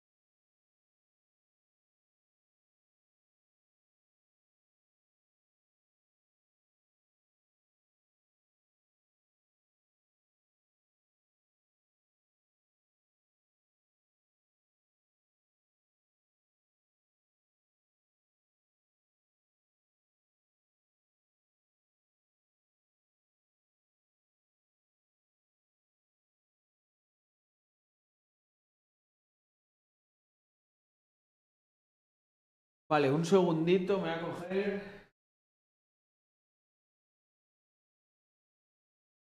Un platanito. Ay. Oye, 138. Madre mía. Muchísimas gracias. Bueno, espero que podáis pasar un buen rato. Igual que yo, la verdad me, me ayuda un montón a organizar, a organizar ideas. A, pues, ¿por qué no decirlo? A desahogarme un poco, ¿no? Mm. Dos máquinas ya. Hemos cuadruplicado las ventas en web con respecto al año anterior. Y en YouTube mm. tenemos un vídeo de 20.000 visitas que nos ha hecho subir bastante en seguidores. Es posible que este año lleguemos a los 1000. Espero que a vosotros os vaya muy bien también. Qué bien, qué bien Alcázar, me alegro un montón. Quisiera pasar un vídeo que vi hace dos años que reafirmo esa percepción. El título del vídeo que pasaría en un trillón de años es de los pocos vídeos que me causa terror porque si se mira a largo plazo como todo debe ser, muestra un escenario desolador. Dejando dos escenarios el Carpe Diem y el otra es dar batalla, estamos en una carrera que no puedes ganar, así solo nos queda hacer trampas, y como dijo un filósofo cuando la tecnología parece magia es que vamos en buen camino Chir 50. Genial, me parece flipante Basker, eh, lo vamos a ver ahora, tiene muy buena pinta.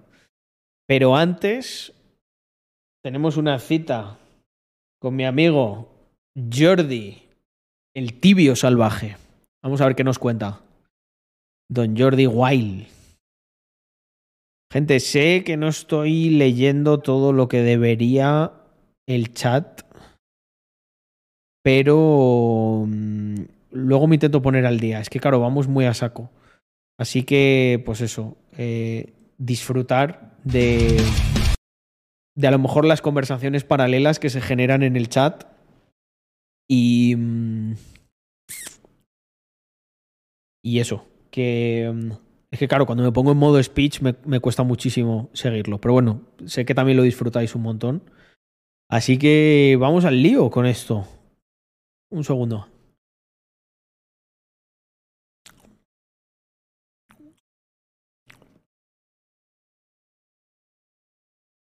Buah, está sonando un tema que me encanta, el de Dosem. Este lo hacíamos para cerrar a veces, los Capital and Beer salvajes del principio. Venga, vamos al lío.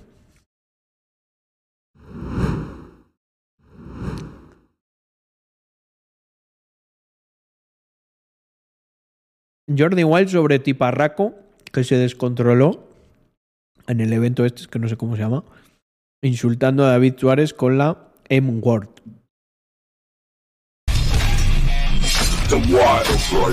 Tiparraco.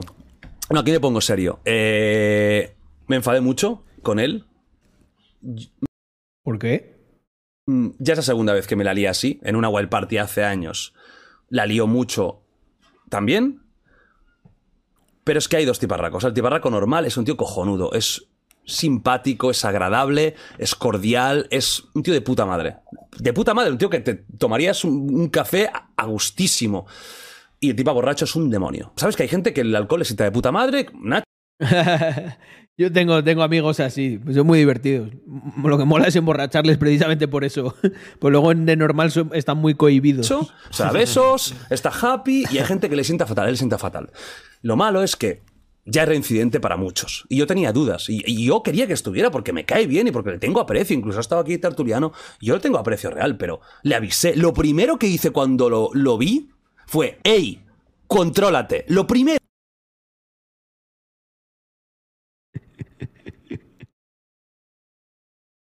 Jordi Wild a veces, tío, eh, de verdad, no hate, ¿eh? Pero mm, tiene como cara muy, muy de pánfilo. Ey, no me la líes, ¿eh? Venga, chavales. Aquí nada de mandanga, ¿eh? Aquí nada de mandanga. Ey, contrólate, va. o sea, mira que luego es un tío grande y tal, que, pero hay veces que, joder, chacho, parece un poco, Ne- un poco Ned Flanders. Fue, ¡Ey! Contrólate. ¡Ey! ¡Contrólate! ¿Sabes? Lo intenta decir como serio, pero.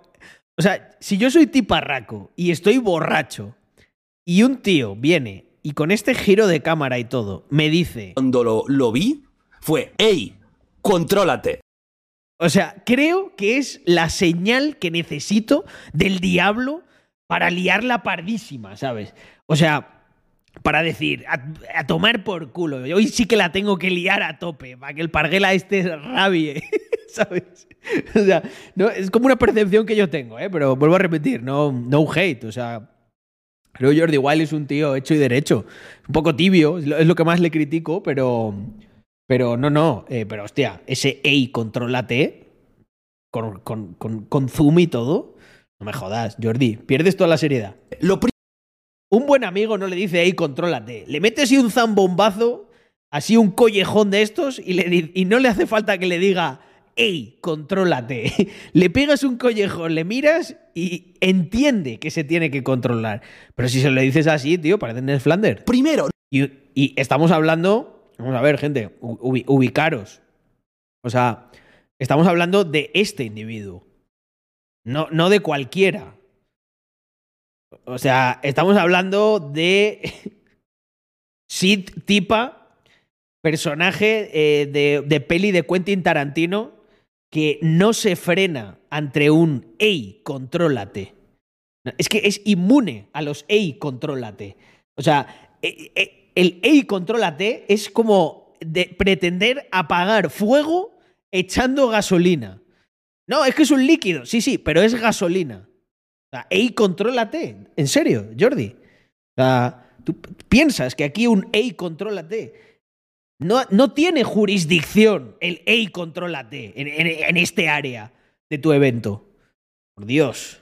Ni le saludé, dije, contrólate tú, porque me lo olía. Pero quería darle la oportunidad porque yo creo en, dar oportunidades. Claro, yo cuando estoy en el monólogo, empiezo a escuchar maricón.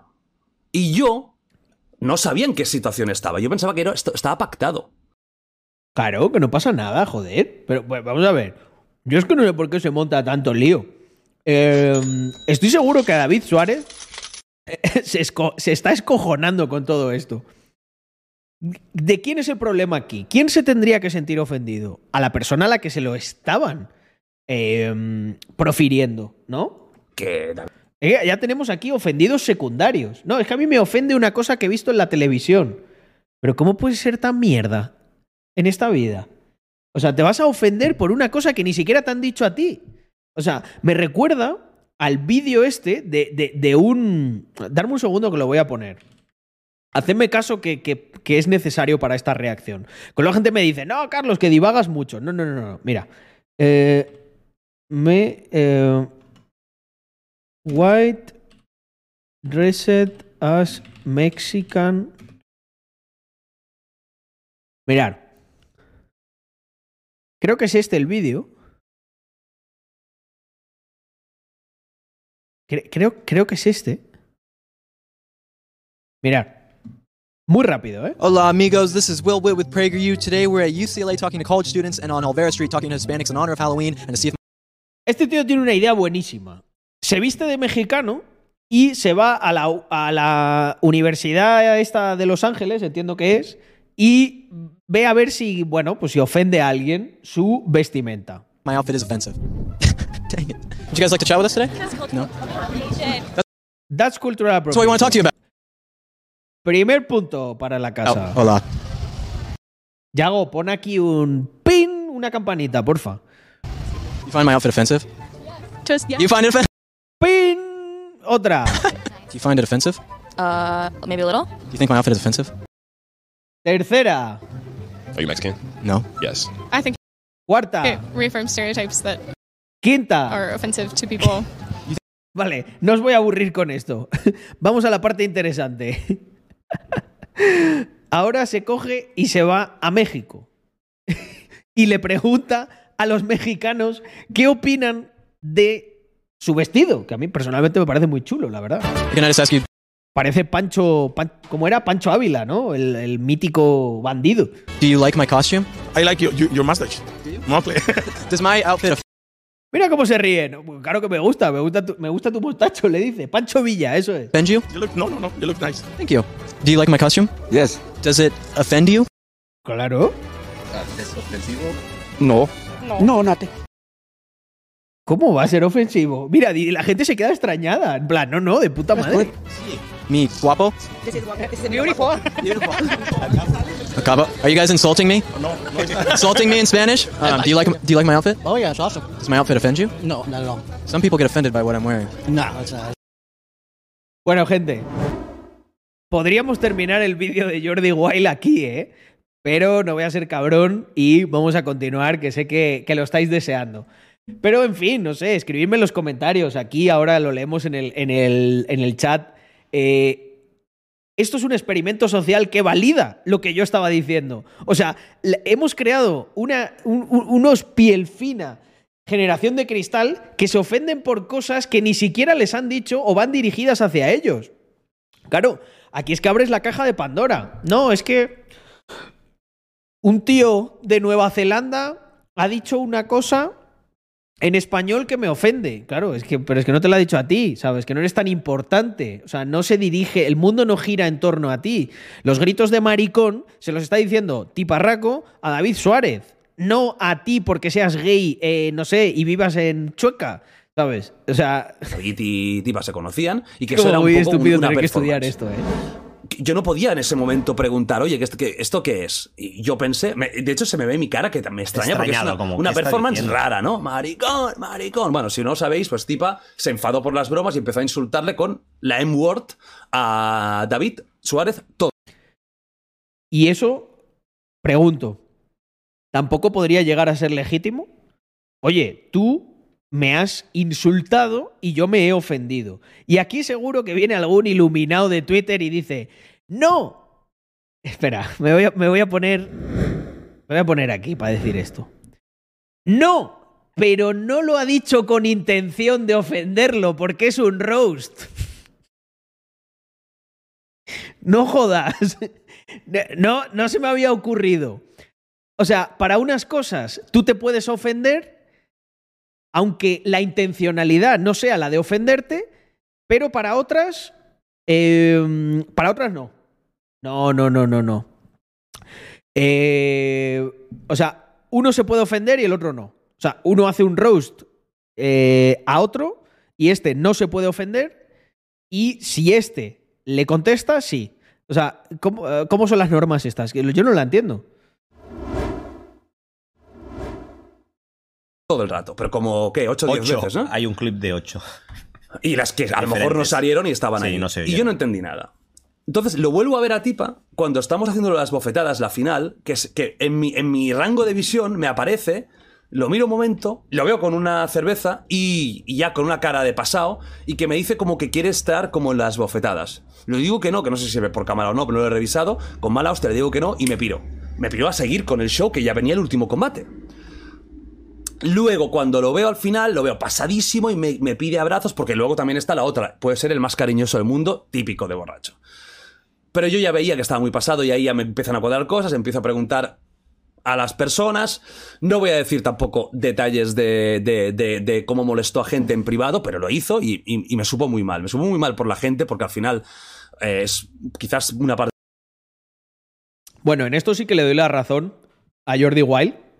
Y es que sí que es verdad que cuando hay algún amigo que se está pasando y la está liando, eh, y que también a lo mejor molesta a otra gente, pues a ver, eh, lo típico, o sea, bueno, Tiparraco también tiene que asumir las consecuencias de lo que hace. O sea, yo puedo estar a lo mejor eh, defendiendo un poco el que no hay que ser tan piel fina, pero si tú vas a mi casa y me la lías, pues a lo mejor no, no te vuelvo a invitar. Eso también lo defiendo.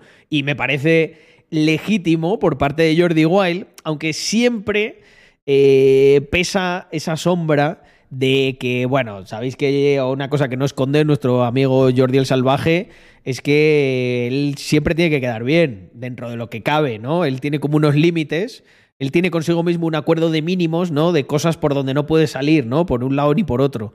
Y él siempre tiene que estar aquí en el medio y obviamente esto le, le saca bastante. Por eso está tan preocupado. también mi culpa porque tendría que haber dicho no, no, siento, pero no. Es cierto que al día siguiente me, me, me pidió mil disculpas y me dijo cosas que no voy a contar aquí, pero son cosas personales y queda entre nosotros. Yo le acepté una parte, pero por otra, dudo mucho que nunca más vuelva a estar en un evento mío porque una vez puedes fallarme y pa- no pasa nada, venga, pero dos veces... mm, Esto es lo que decía. Obviamente yo esta parte, por el lado de Jordi, eh, lógicamente, vamos, la respeto al 100%. Eh, un evento es una propiedad privada y hay un amigo aquí que se le ha restringido el paso. No, tampoco se le tiene que hacer un escarnio público, tampoco se le tiene que crucificar, él tiene lo suyo, creo que es alguien que tiene que hacer un análisis muy profundo de su vida y de muchas cosas. No quiero que le insultéis, no quiero que vayáis a por él como si fuera una cacería, os lo pido de verdad y, por mi parte no hay es- esa, Yo estoy empezando a ver un potencial muy grande en eh, reclutar eh, a Rax a todos los funados. He hecho un pequeño experimento en Twitter y ha tenido bastante buena aceptación. Porque creo que hay mucha gente que es como, va, tío, ya me, me sopla los cojones esto, ¿sabes? sentido, pero tengo que dar ciertas explicaciones porque en un evento gigante mío, pagado Ocelote, estaría encantado. Lo que pasa es que no sé si él tiene tanto interés en eso. por mí, donde mi imagen está ahí desde el primer momento, em, se me pudo hacer mucho daño. Y a mí al final es una cosa que es algo mío y yo tengo que dar explicaciones. Tengo que explicar que esto, por supuesto, que no tenía ni puta idea y me supo muy mal, me cabré mucho.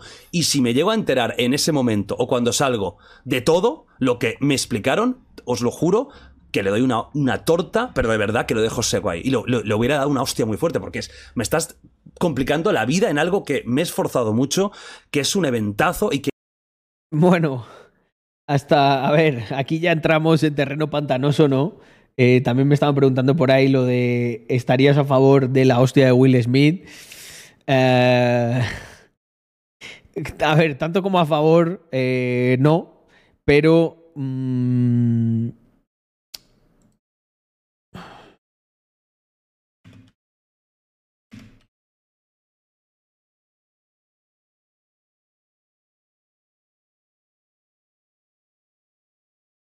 A mí este gráfico. Este gráfico dice todo lo que tengo que decir al respecto, ¿vale?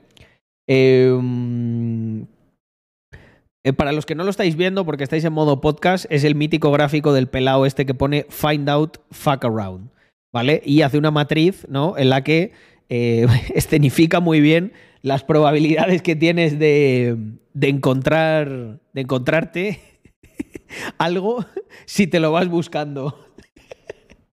Así que sí, sí, me parece un, un genio este tío. Eh, que- y que puede romperse por cosas así. Lo que pasa es que, bueno, mm, me enteré después, cuando ya no estaba y tal. Y luego, si a mí se me pide perdón, pues lo tengo que aceptar. Pero, evidentemente, las oportunidades son limitadas. Y, y no voy a decir más del tema, que Exacto, hay consecuencias en las acciones, me parece muy legítimo. queda todo bastante claro. Le digo, lo que digo, no vayas a machacarlo, tampoco ha matado a nadie, pero si te quieres perjudicar a ti mismo, es tu problema. Y si se te puede ayudar, se te ¿Por qué hace estos zooms, tío? Dile, dile a tu editor, Jordi, que no, no te beneficia nada esto, fíjate. Pero si te quieres perjudicar a ti mismo, es tu problema.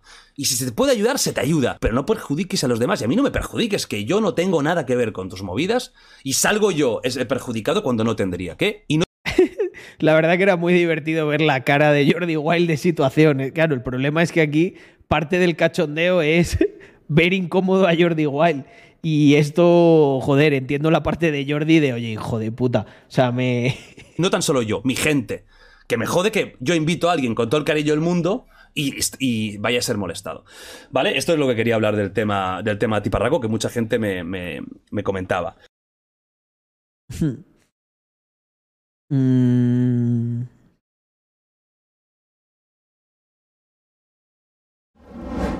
Es verdad que estaba ahí el de los chistes que no salieron, pero es que creo que no va a salir nada. Creo que simplemente mm, es David Suárez ahí hablando de en, en el programa este y no, no, yo creo que está bien. Ponlo, dicen por aquí. Le tira beef el cabrón de Jordi. A ver, en una wild party, en privado. Yo no sabía, lo supongo que las wild party esas serán en privado. O, o es un evento. Precisamente sería una hostia de amigo, una hostia de realidad. Sí, eso en privado me parece bien, pero contar todo eso en público. Ah, mira, en eso estoy bastante de acuerdo. Eh, yo en estas cosas así en público no, pero en privado un intercambio ahí de testosterona en forma de impactos, creo que puede ser sano con según qué persona. Mm. Dice Jordi que una vale, pero dos no. Eh, bueno, en otro evento, por lo que contaba antes. Oye, tenemos aquí bastantes subs que se me han pasado. Vamos a ver, vamos a ver. Eh, Chefgask, creo que sí que le agradecí por unirte con el Prime. Vamos a poner un poco de música. Este es un temazo. Me encanta. ¿Qué más tenemos por aquí? Just Now. Apoyando Always. Muchísimas gracias por esos dos meses. De verdad. Se agradece un montón, gente. No sé en cuántos estamos de la meta de 500 suscriptores que tenemos en el stream más monetizado y más capitalista de Twitch. Eh, Utgar, estos van, eh, van en familia, ¿eh? Ayer se, ayer se suscribió tu hermano Remy y hoy Utgar. Eh, bueno, espero que los dos estéis fenomenal. Muchísimas gracias ya por esos, por, por esos 12 meses, ¿no? Un añito. 128 Carlos Dombró. Se quita el sombrero. Eh, party, Play 12, perdón. Party 12 iba a decir. La Wild, la wild Party. Muchísimas gracias por ese quinto mes, otro más. Y esa cara sonriente es la mía. Eh, me alegra mucho, gente, que le deis ahí apoyo al canal. Eh, lo iba a hacer igual, pero, hombre, suma. Y Rupert. Rupert 14. Ca- 14 meses, tío. Hoy. Es un día. Es una suscripción especial. Bueno, Mm. Bueno, Liberal Ren, eh, creo que ya tenemos eh, en Mr. Crypto algo parecido en el Discord. Lo que pasa es que, claro, yo me doy cuenta de que hay mucha gente que no. Hay mucha gente de la comunidad que no utiliza Discord, ¿verdad? Eh, a mí no me importaría crear otras herramientas que fueran directamente web app o algo así, si creéis que esto puede beneficiar. Eh, porque me he dado cuenta de que la mayoría de la peña no, no lo usa. Hay, mucha, hay gente que es muy de Discord y yo creo que ellos sí que lo aprovechan bastante, pero... mm, hostia, un Telegram. No, pues, pues igual no es mala idea, ¿eh? Como un único chat ahí en el que se pudiese hablar. un Slack. Hostia, un Slack ya, eso es profesional, ¿eh? Con Slack se gestiona Rax Mafia.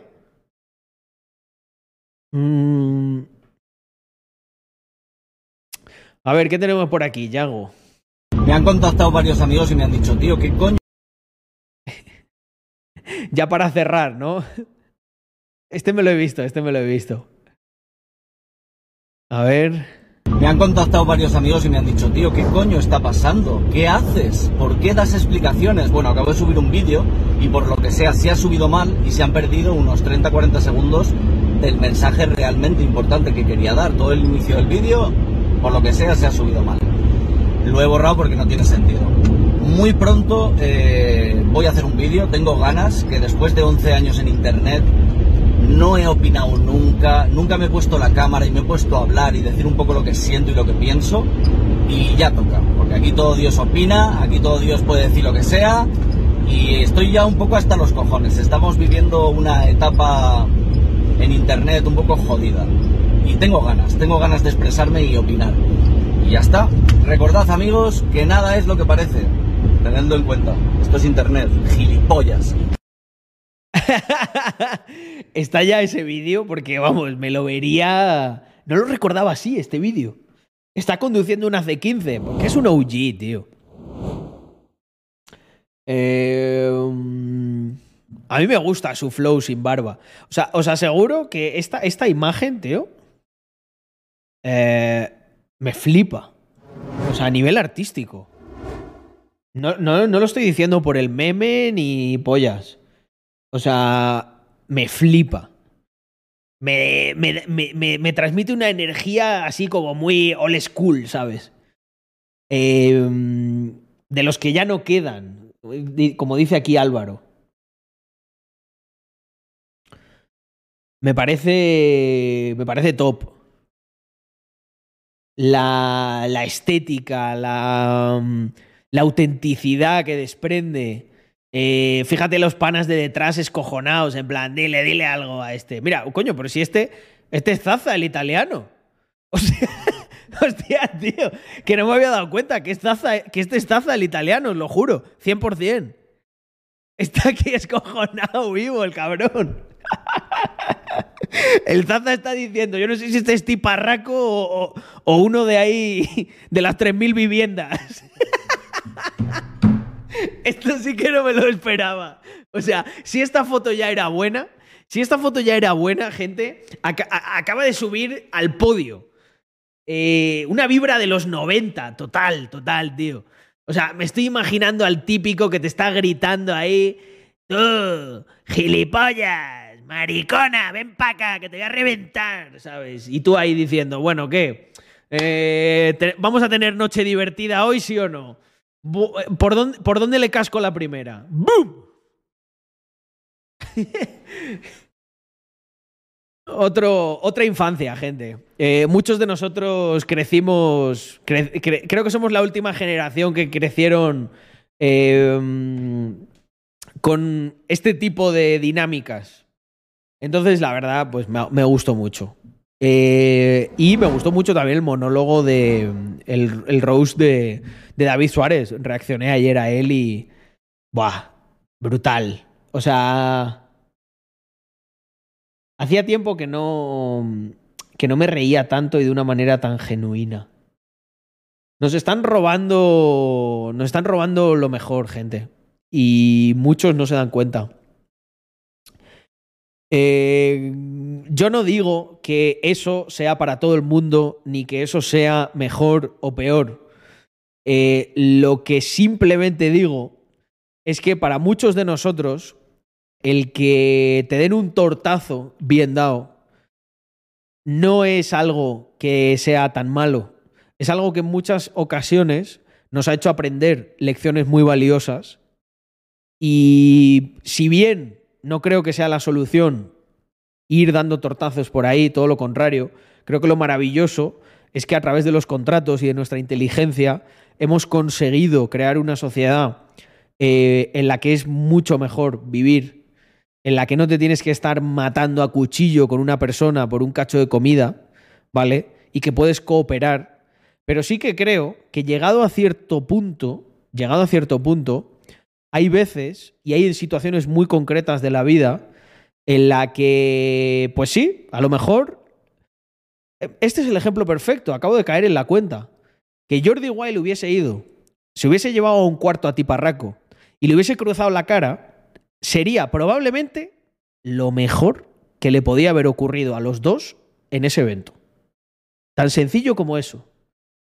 Y le dices, eh, y luego hablamos de esto.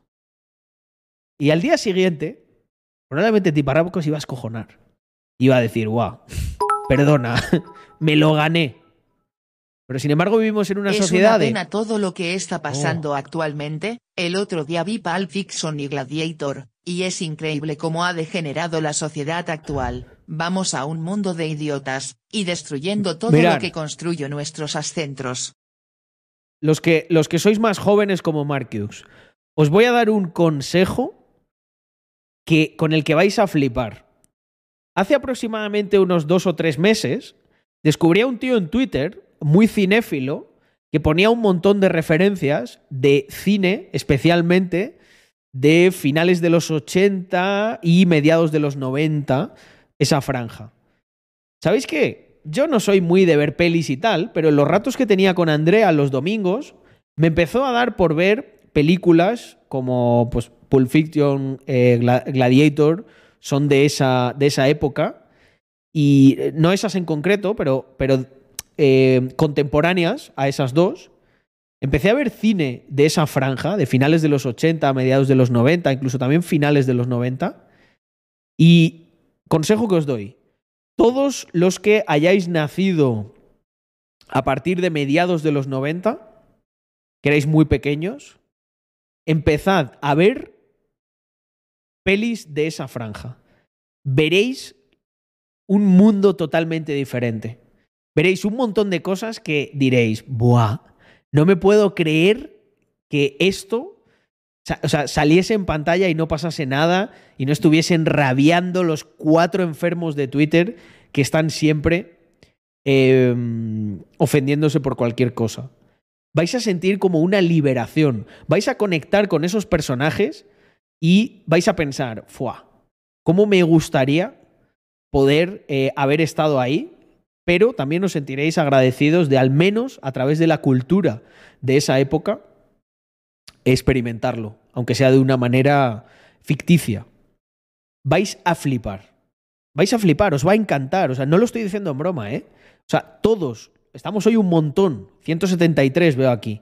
De verdad, todos los que seáis, no seáis de mi quinta, y sobre todo los que seáis muy jóvenes, los que tenéis 20 años ahora mismo, probad a ver, no sé, Pulp Fiction, eh, Instinto Básico, um, Gladiator, por ejemplo, también, eh, Trainspotting. Eh, yo qué sé, es que hay, hay, hay tantísimas. Mira las series que vio tu jefe para entender su pensamiento y sus valores. Sí. Mm. Apocalipsis Now. Brutal. Tengo que hacer una lista de. La voy a hacer. Eh, Chef Gask. La voy a hacer. La voy a hacer. Eh, buah, Platoon, brutal. Crank, veneno en la sangre. Esa es loquísima, tío. Esa es loquísima. El Club de la Lucha. eh, ¿Cómo, cómo se me había olvidado esa? El Club de la, de la Lucha, Reservoir Dogs. Es que son brutales todas, tío. Mm.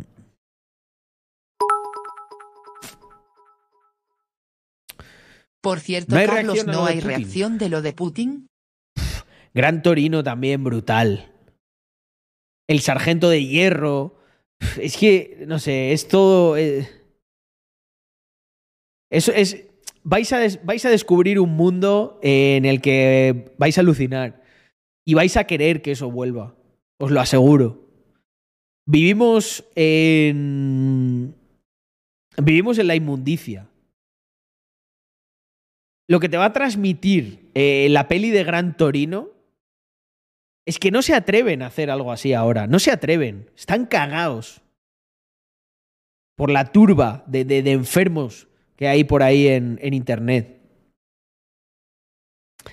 ¿Qué tramáis, morenos? American History X. Es que, es que claro, me, o sea, me estáis poniendo un montón de cosas que no, que no se me... Snatch, Cerdos y Diamantes, buenísima también. Eh, joder, ¿cómo se llama el, eh, el notas este? El de la gorra para atrás, el que nunca hablaba, joder. Eh, mm, es que no te das cuenta de, o sea, de lo que te ha influido todo eso, porque puedes contrastar.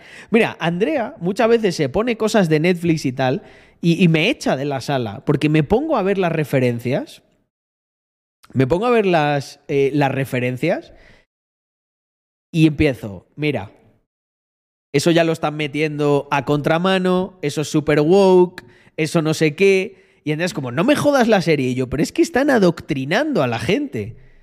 Es que están adoctrinando. Scarface, también, mítica.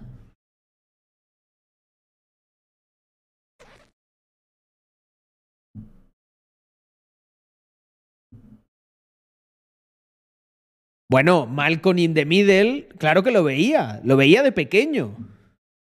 American Psycho es de mis pelis favoritas. American Psycho está en mi top 3. Rocky las primeras, muy, muy guapas. Mystic River me suena, pero no sé si la llegué a ver. Memento también me flipa. American Gangster, buenísima, con Denzel, Washington. Hace un papel inhumano. Mm.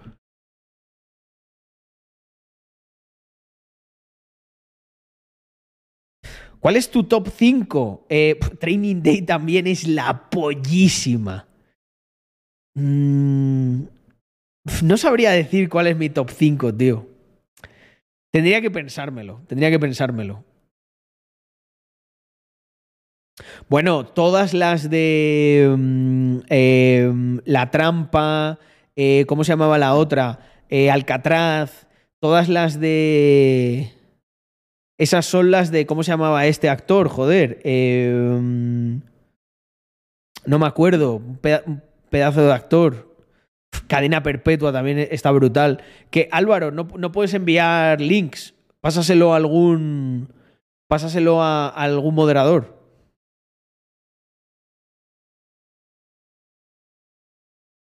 Está Nicolas Cage y el otro, que era, que era más mayor.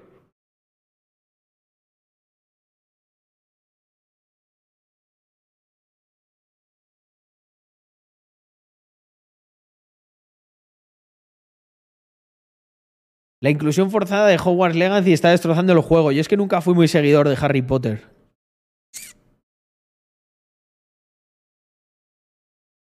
Sean Connery, efectivamente. A ese me refería. Mm.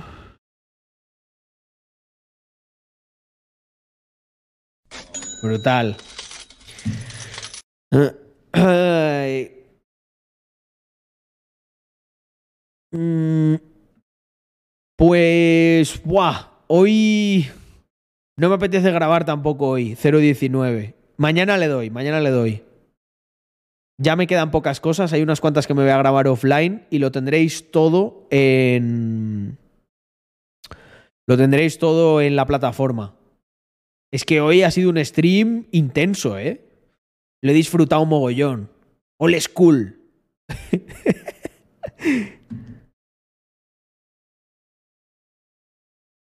Buah, Drive.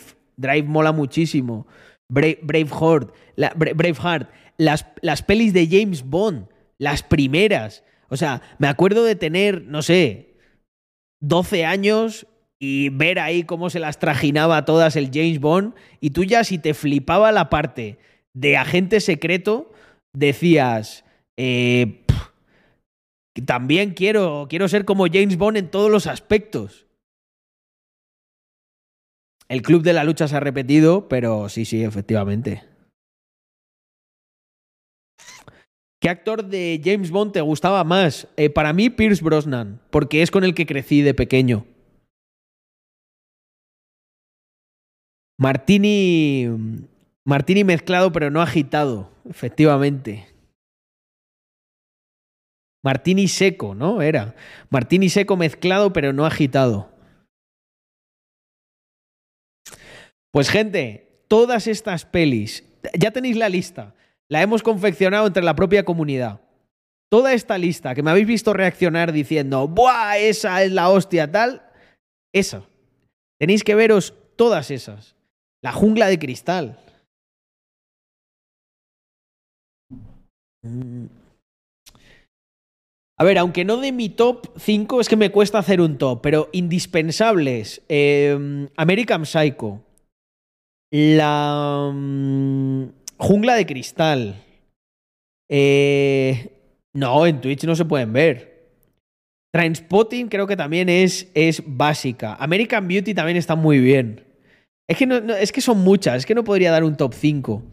Eh, la peli es muy bonita, la peli que la habéis dicho antes, pero ahora se me ha olvidado el, el nombre.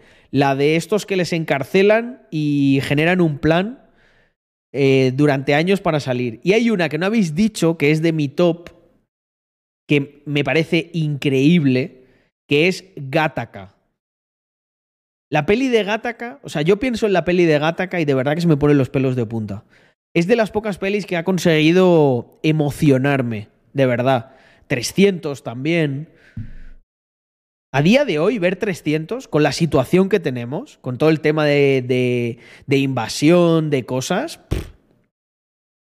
brutal. Gattaca a mí me gusta muchísimo porque, mm, joder, refleja... Yo me he sentido muy identificado con la peli de Gattaca siempre. Yo no creo que sea el mejor, ni que naciese con las mejores condiciones, ni absolutamente nada. Pero al final es la obsesión por querer mejorar, por esforzarte. Que, eh, mira, cuando yo veo el discurso de Antonio Maestre, me recuerda muchísimo a la peli de Gattaca. Cómo le dicen, no, los que somos seleccionados genéticamente somos mejor que tú en todo. No vas a poder hacer nunca nada. Y la otra persona, con su determinación, intenta demostrar que eso no es así. Por supuesto, las pelis de Wall Street, las originales. La primera, brutal. Eh, y la que se hizo después, con todo el contexto de la crisis. Matrix también, obviamente. Blade.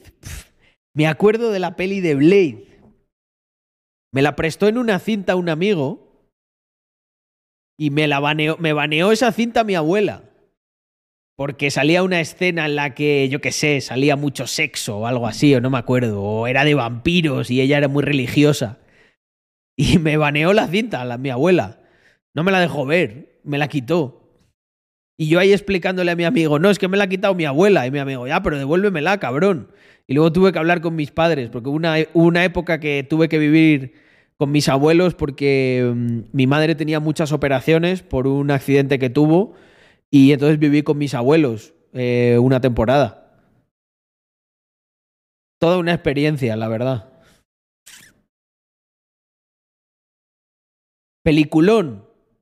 Y nadie. eh, eh, y, no decía nada de que el héroe era negro, efectivamente. O sea, no nos lo metían con calzador, no convertían a, a un tío blanco en, un- en uno negro. Pues el. Pues el eh, ¿Cómo se llamaba? Will- eh, Wesley Snipes hizo el papel de Blade y la polla, ¿sabes? Reservoir Dogs, brutal también.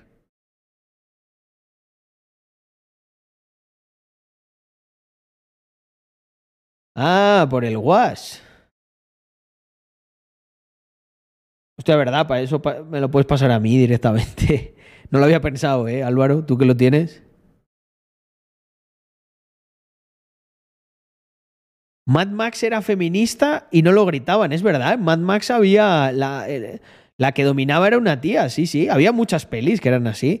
Buah, el indomable Wild Hunting. Eh, eh, esa también me encanta, la de Indomable Wild Hunting.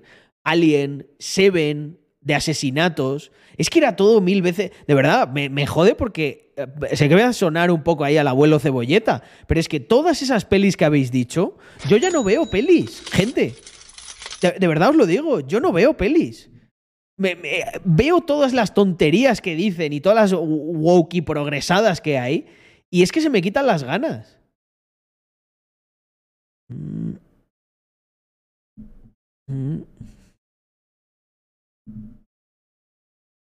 Hostia, este, este es brutal. Sí, sí, lo he visto, lo he visto. Esto de que te bote chapote, me parece, me parece un temazo, tío. Mira, mira, mira, mira, qué puto crack el pavo este.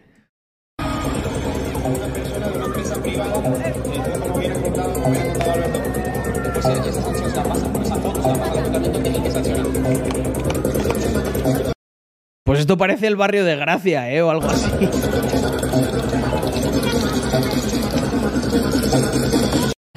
Vas a liarla, ¿no? Sí, no veas la que voy a liar yo aquí. Oiga, espera, espera, espera. Ahí está, perdón. Que te bote el chapote, Sánchez. Socialista, hijo de. Joder. Joder.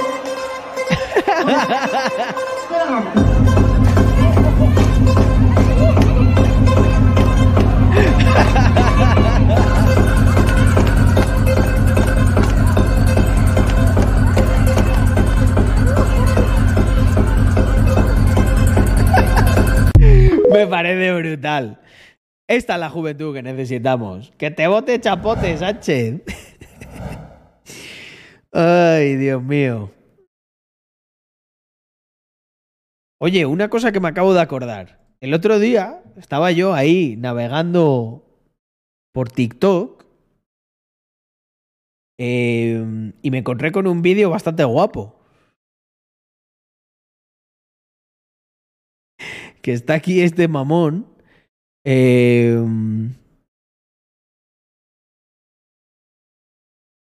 espera, espera un segundo. Ahora no lo encuentro, cago en Ross.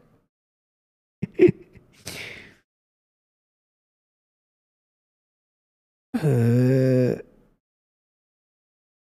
Hostia, no lo encuentro porque, porque tiene que estar pineado. Eh, eh, eh, estará más abajo. Aquí está. Me encuentro el vídeo este con 200k. Mirad qué vídeo más guapo. Para mí el mayor elemento de estatus inmaterial que tengo a día de hoy, y lo digo siempre orgullosísimo y me encanta decirlo, y la gente a veces se queda pilladísima cuando se lo digo a lo mejor a un inversor, a alguien que es mucho más grande que yo, le digo, eh, yo no madrugo, o sea, yo me levanto a la hora que me apetece. Hay una franja, ¿vale? Que comprende más o menos, no sé, desde las diez y media hasta las doce y media, como muy tarde, pero yo no me pongo el despertador. Para mí el mayor elemento de y digo, coño, qué guapo este vídeo. Veo aquí 8000 likes. Hijo puta. eh, o sea, si me invitas a tu podcast y, subes cosas, mencióname. Eh, cita célebre de Unai Sordo. que es Álvaro. Está aquí, no te escondas.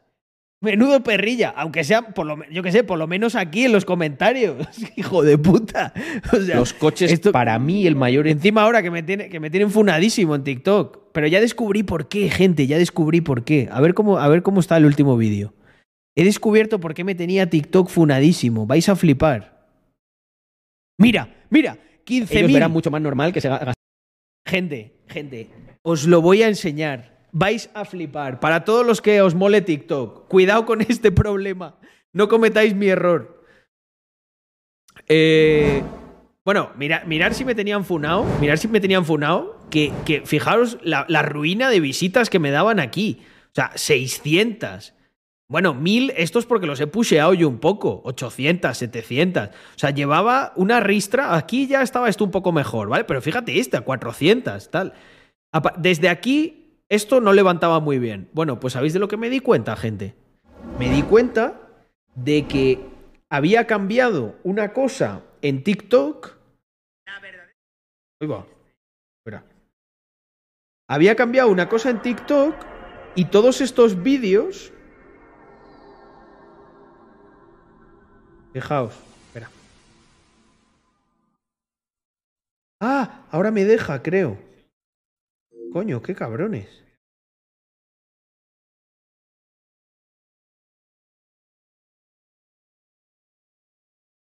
Mira, aquí está. En esos vídeos, ¿veis, ¿veis el cacharro ese de promocionar que está, que no se puede? Pues descubrí, me puse a mirar obsesivamente, y claro, en este vídeo, que sí que se puede, ¿sabéis qué era?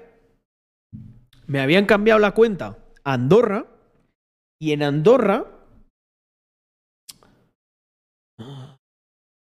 en Andorra no tienen acuerdo y entonces me tenían funadísimo porque si ellos no pueden promocionar, eh, si ellos no pueden promocionar, los vídeos no los enseñan tanto porque no los pueden meter en su plataforma publicitaria. Y entonces cambié la cuenta de Andorra a España, ya descubrí que eso salía iluminado otra vez, me habían iluminado y tal, o sea, lo descubrí ayer, subí ese, pam, 15.000 visitas. Es que, o sea, son unos hijos de puta. Y yo aquí haciendo el tonto durante semanas o un mes, eh, no, no es cuenta de empresa. Ahí me pasó al poner la cuenta de empresa. No, yo no la tengo puesta de empresa. La tengo normal. Quizás porque lo muestran en tu país antes. Eh, eh, Andorra está funadísimo en realidad para redes sociales. Yo, por ejemplo, tengo un VPN porque si no me quitan la música. Y en su día me quitaban los reels. Yago, tú te acordarás que andábamos desquiciados con eso. Pues otra vez me han desquiciado con esto hasta que lo he descubierto. Cuando puedas, mete un índice por puntos escrito, por favor, para lo del viernes. Ah, es verdad, es verdad que tenemos que hacer una presentación ahí. Vale. Eh, lo, preparo esta, lo preparo esta noche y lo hago. Eh, a ver, una cosa. Me tengo que organizar.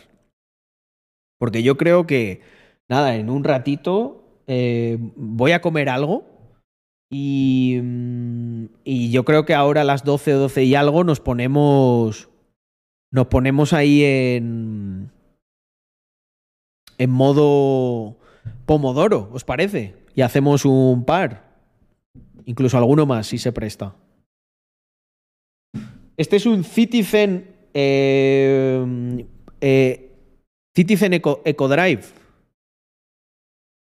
Perdón, EcoDrive no. Sí, EcoDrive o Dive Pro Master. Muy guapo. No puedo ahora. Tienes que, tienes que volver a venir a Andorra para que te lo enseñe. ¿Cuántos pomodoros tienes previsto hacer? Mínimo dos. Mínimo dos. A ver qué. Vale, gracias, gracias, Álvaro. Joder, eh, es que dije, hostia. eh, Es un vídeo muy bueno, la verdad. Pe- Pensé, pensé al principio, me lo voy a descargar y lo voy a subir y no le voy a etiquetar. A, ver si me dice algo.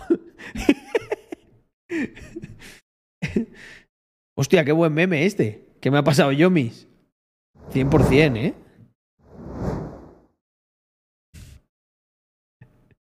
Le voy a meter un like.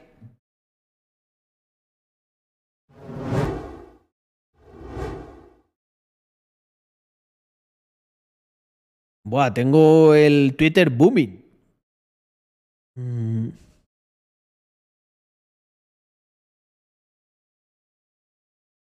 Qué bien. Oye, gente, para que luego nos digan, mirad.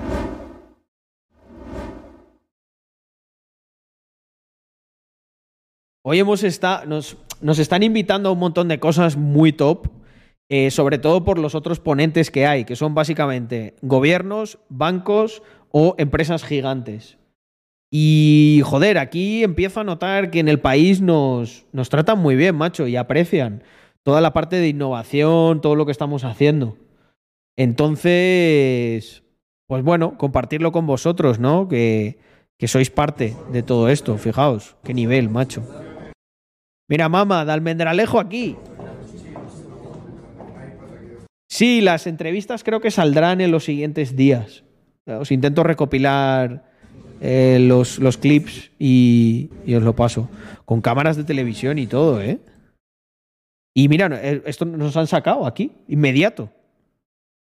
Els impulsors de la plataforma RAX seran presents als jornades. A les jornades. ¿Cómo os quedáis? El CEO de Ambank, Jordi Gallardo, que es el ministro de Economía. eh, bueno, es que hay gente muy top. Nuestro amigo Alain, de Hereditas Abogados, son gente muy crack. Mm. Yo por eso, macho, luego, no sé, cuando veo. Cuando veo a alguien poniéndose nervioso ahí por el floor price, pienso. ¿Por qué? o sea. Ay. Hay mucho tiburón que se ha convertido en pescadilla en este bear market, ¿eh? Han pasado de mentalidad de tiburón a mentalidad de pescadilla. Mm, tenemos que hacer un buen meme con eso, ¿eh? eh Yago. ¿Tú qué eres más? ¿Mentalidad de tiburón o mentalidad de pescadilla? Porque los pescadillas son los que compran alto y venden bajo. Si compraste alto, te va a tocar esperar y sufrir. Eso nos ha pasado a todos. Pero, claro, si tienes mentalidad de pescadilla, palmas. Además es que es muy curioso, ¿no? Porque siempre ocurre. Las, las, manos fuertes, ¿cuáles son? Las que compran barato, las que confían previamente. Las manos débiles llegan en el rush. Y luego, encima, o sea, encima que son los que más tendrían que haber estructurado bien su inversión, ¡pam! Luego la gente vendrá dentro de meses diciendo que, joder, que es que quiero entrar en la comunidad, pero está muy caro. En fin. Mm. Yo creo que juegan a lateralizar eh, para que más gente paper se ponga nerviosa. No, no es que se ponga, no se ponen nerviosos. Esto, esto lo avisé hace muchísimo tiempo.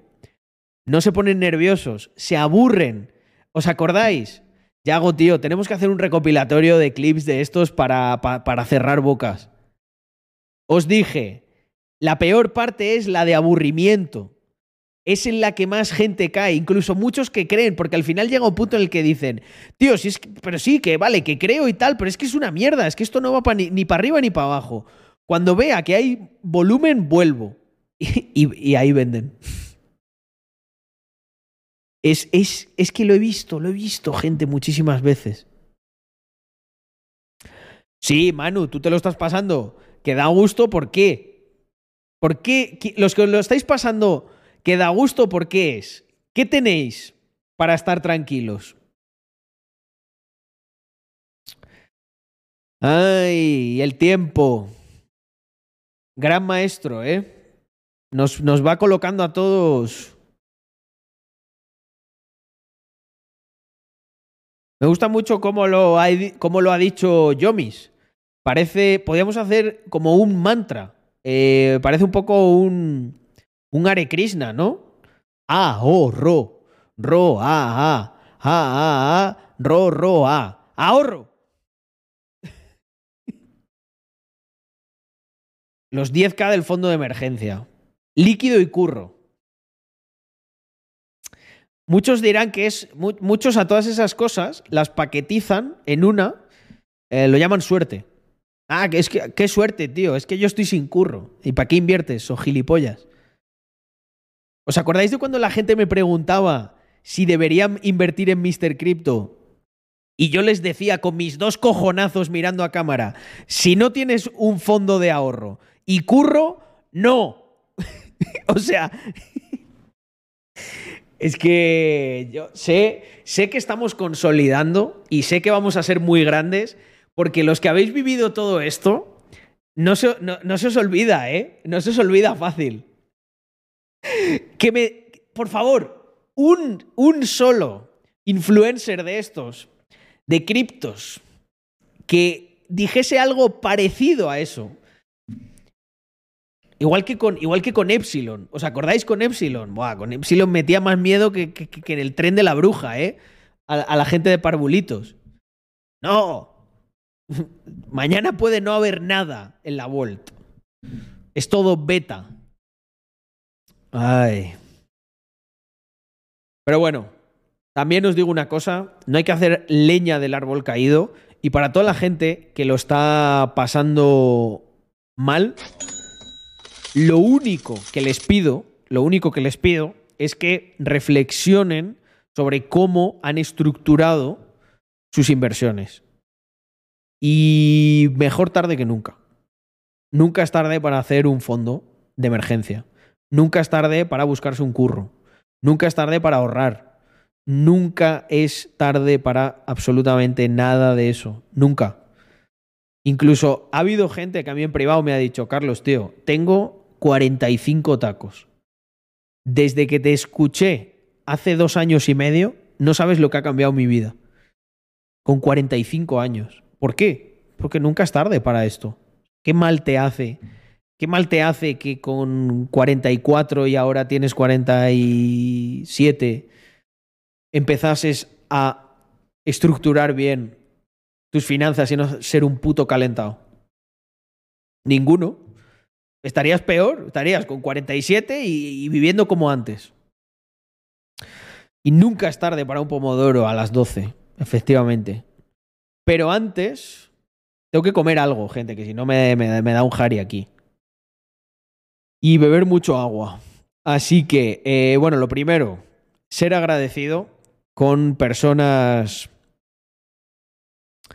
como eh, Dark Earth, que se ha suscrito a Prime. Bienvenido. Si vienes de YouTube, de los podcasts, de donde sea, o ya estabas aquí en la mayoría silenciosa y te has decidido a suscribirte, muchísimas gracias. José Antonio GR, que tomó también esa decisión, pero hace 21 meses. Eh, a tres meses de los dos años. Muchas gracias, José Antonio, de verdad. Ehm, buah, lo que me acaba de recordar Francisco Javier. Espera, espera, espera, espera, espera. Guarda eso ahí en el chat, Francisco Javier. Guarda eso, que ahora vamos. Eh, Cortes Box, 19 mesesitos. Dice, buenas noches, señores. Espero que vaya todo bien. Claro que sí. Para nosotros siempre va bien. Y si no va bien, lo solucionamos.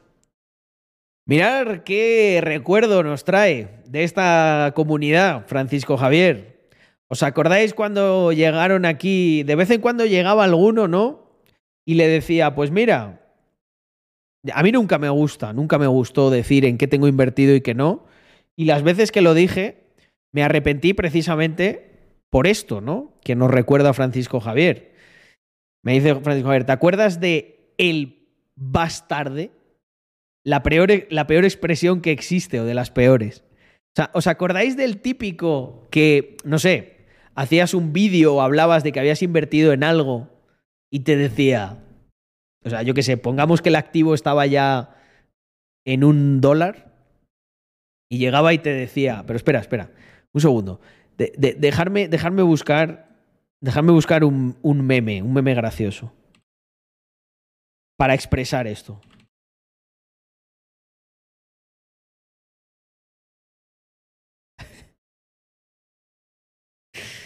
Eh, dar- darme un sec. Este, este es perfecto. Eh, yo me encontré con mucha gente que, pues no sé, vería algo o, escucharía un comentario mío, ¿no? De alguna entrada en algo. Es raro que yo lo comentase, pero alguna vez, pues, pues, pues sí, sí que lo diría. Y entraban, ¿no? Y decían, no, no, Carlos. Vas tarde. O sea, así, así, con, con- con esta cara me los imaginaba yo, ¿no? Con el vas tarde. O sea, eh, con esta cara de gilipollas. Que eh, tarde. Yo entré en 020. Vale. Eh, Jonathan Galindo.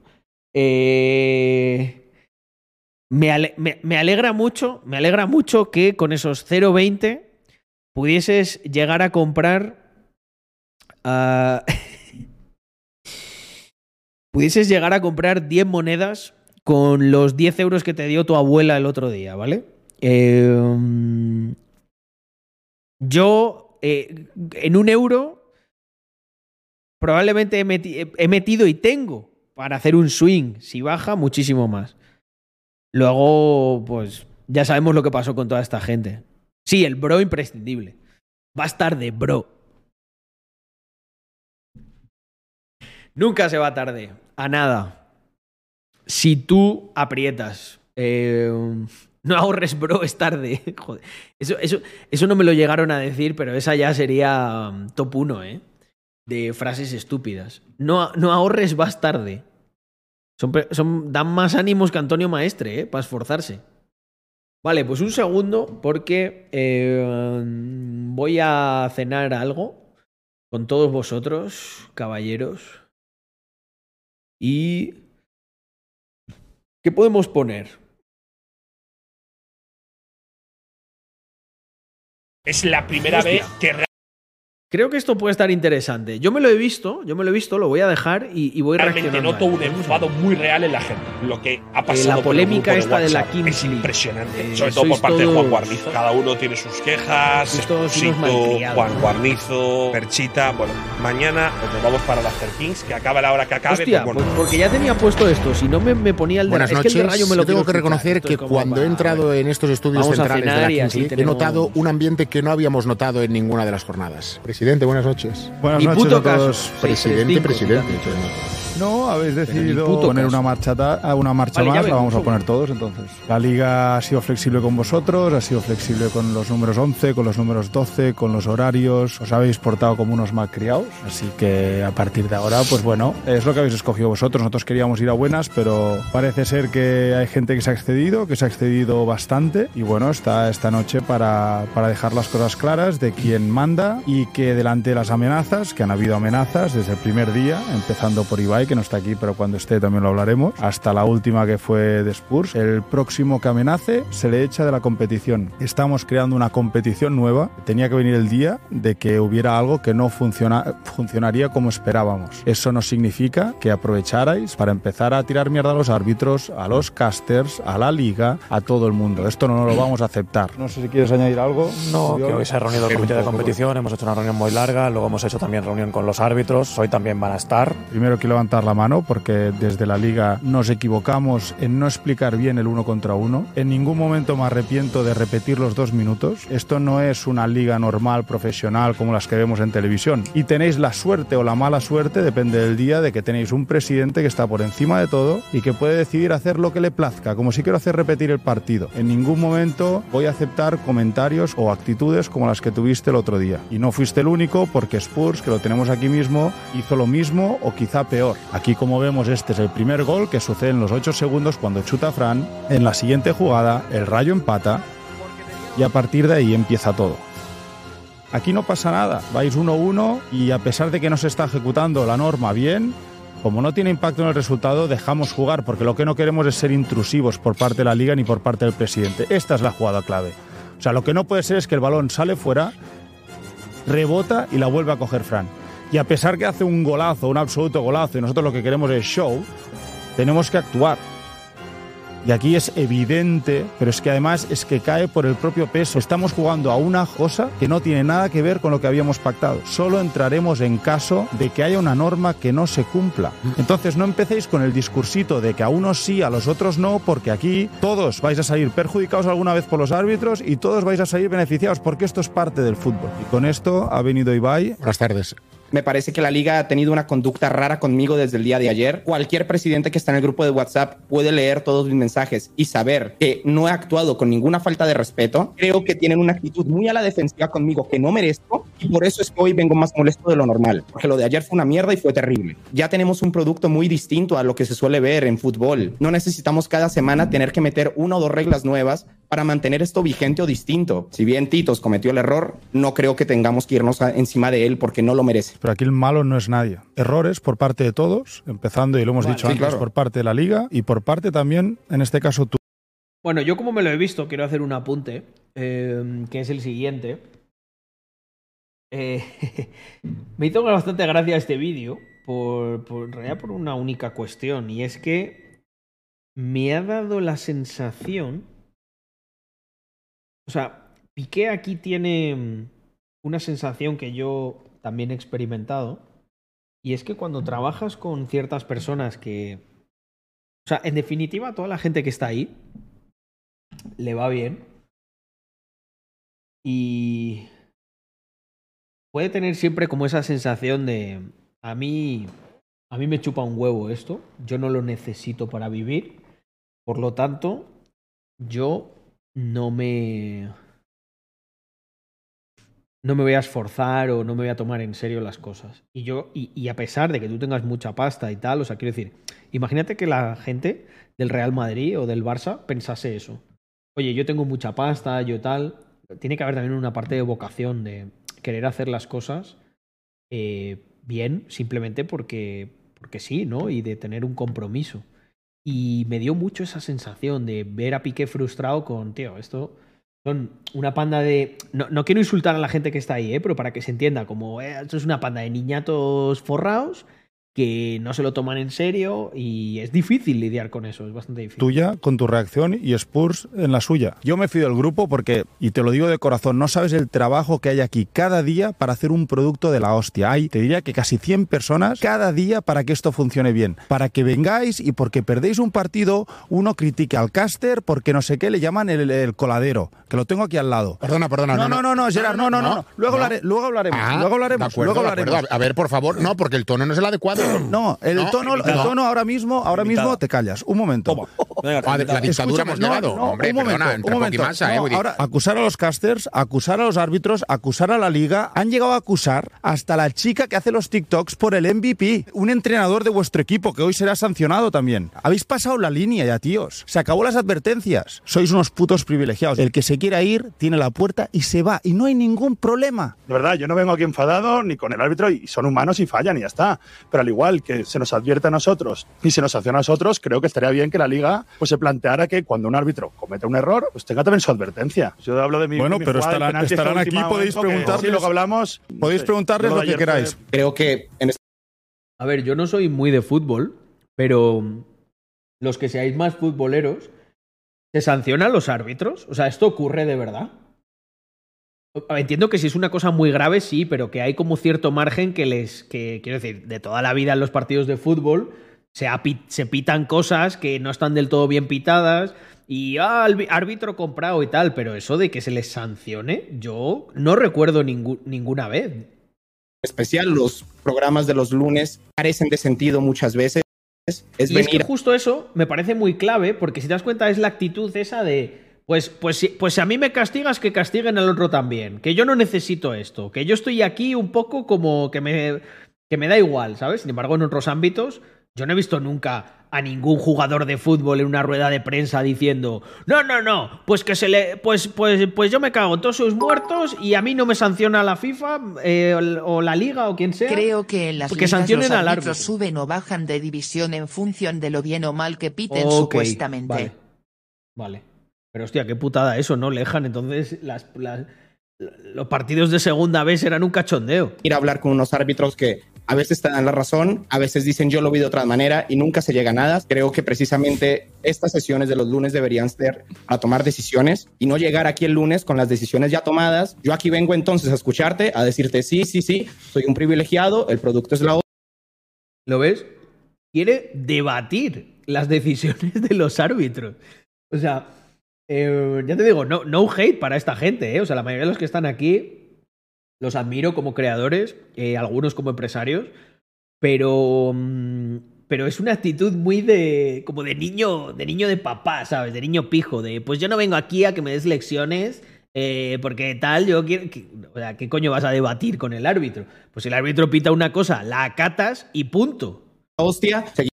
O sea, y luego, bueno, eh, a lo mejor te puedes quejar o no, pero no sé, en tu stream. Yo entiendo que lo que no querrá eh, Piqué es que utilicen todo el tema de la, mm, de la Kings League para, joder, para, al final firmas muchas veces los tratados estos non-dispargament, ¿sabes? Oye, no, no se habla mal de esto, eh, tú ya puedes, cuando te salgas del proyecto, lo que sea, vale, porque si no, es, a veces es muy difícil. Seguimos adelante. Juan, pero hay una cosa, que hay una cosa que, que ayer eh, comentábamos durante el rato que estaba pasando esto. Eh, una vez ha pasado, esto no va a, a solucionarse en el campo. ¿Cómo lo arreglamos? Cualquier decisión que hubiésemos tomado, alguno de vosotros no os hubiese parecido bien. Yo considero que tú eres la voz de la razón muchas veces en la liga y da mucho ¿Y gusto no? hablar contigo de estas cosas. ¿y qué no? Ibai, Ibai, tío, por hoy, favor. hoy, hoy a lo mejor venimos calientes y yo creo que hoy a lo mejor nos está reflejando la mejor conducta en algunas personas. Las decisiones se tomaron ayer con calentura. Entiendo la situación complicada en la que estabas tú, Uriol, y estaba Gerard Piqué, pero no era la manera. Juan, para entenderte, ¿qué hubieras hecho tú?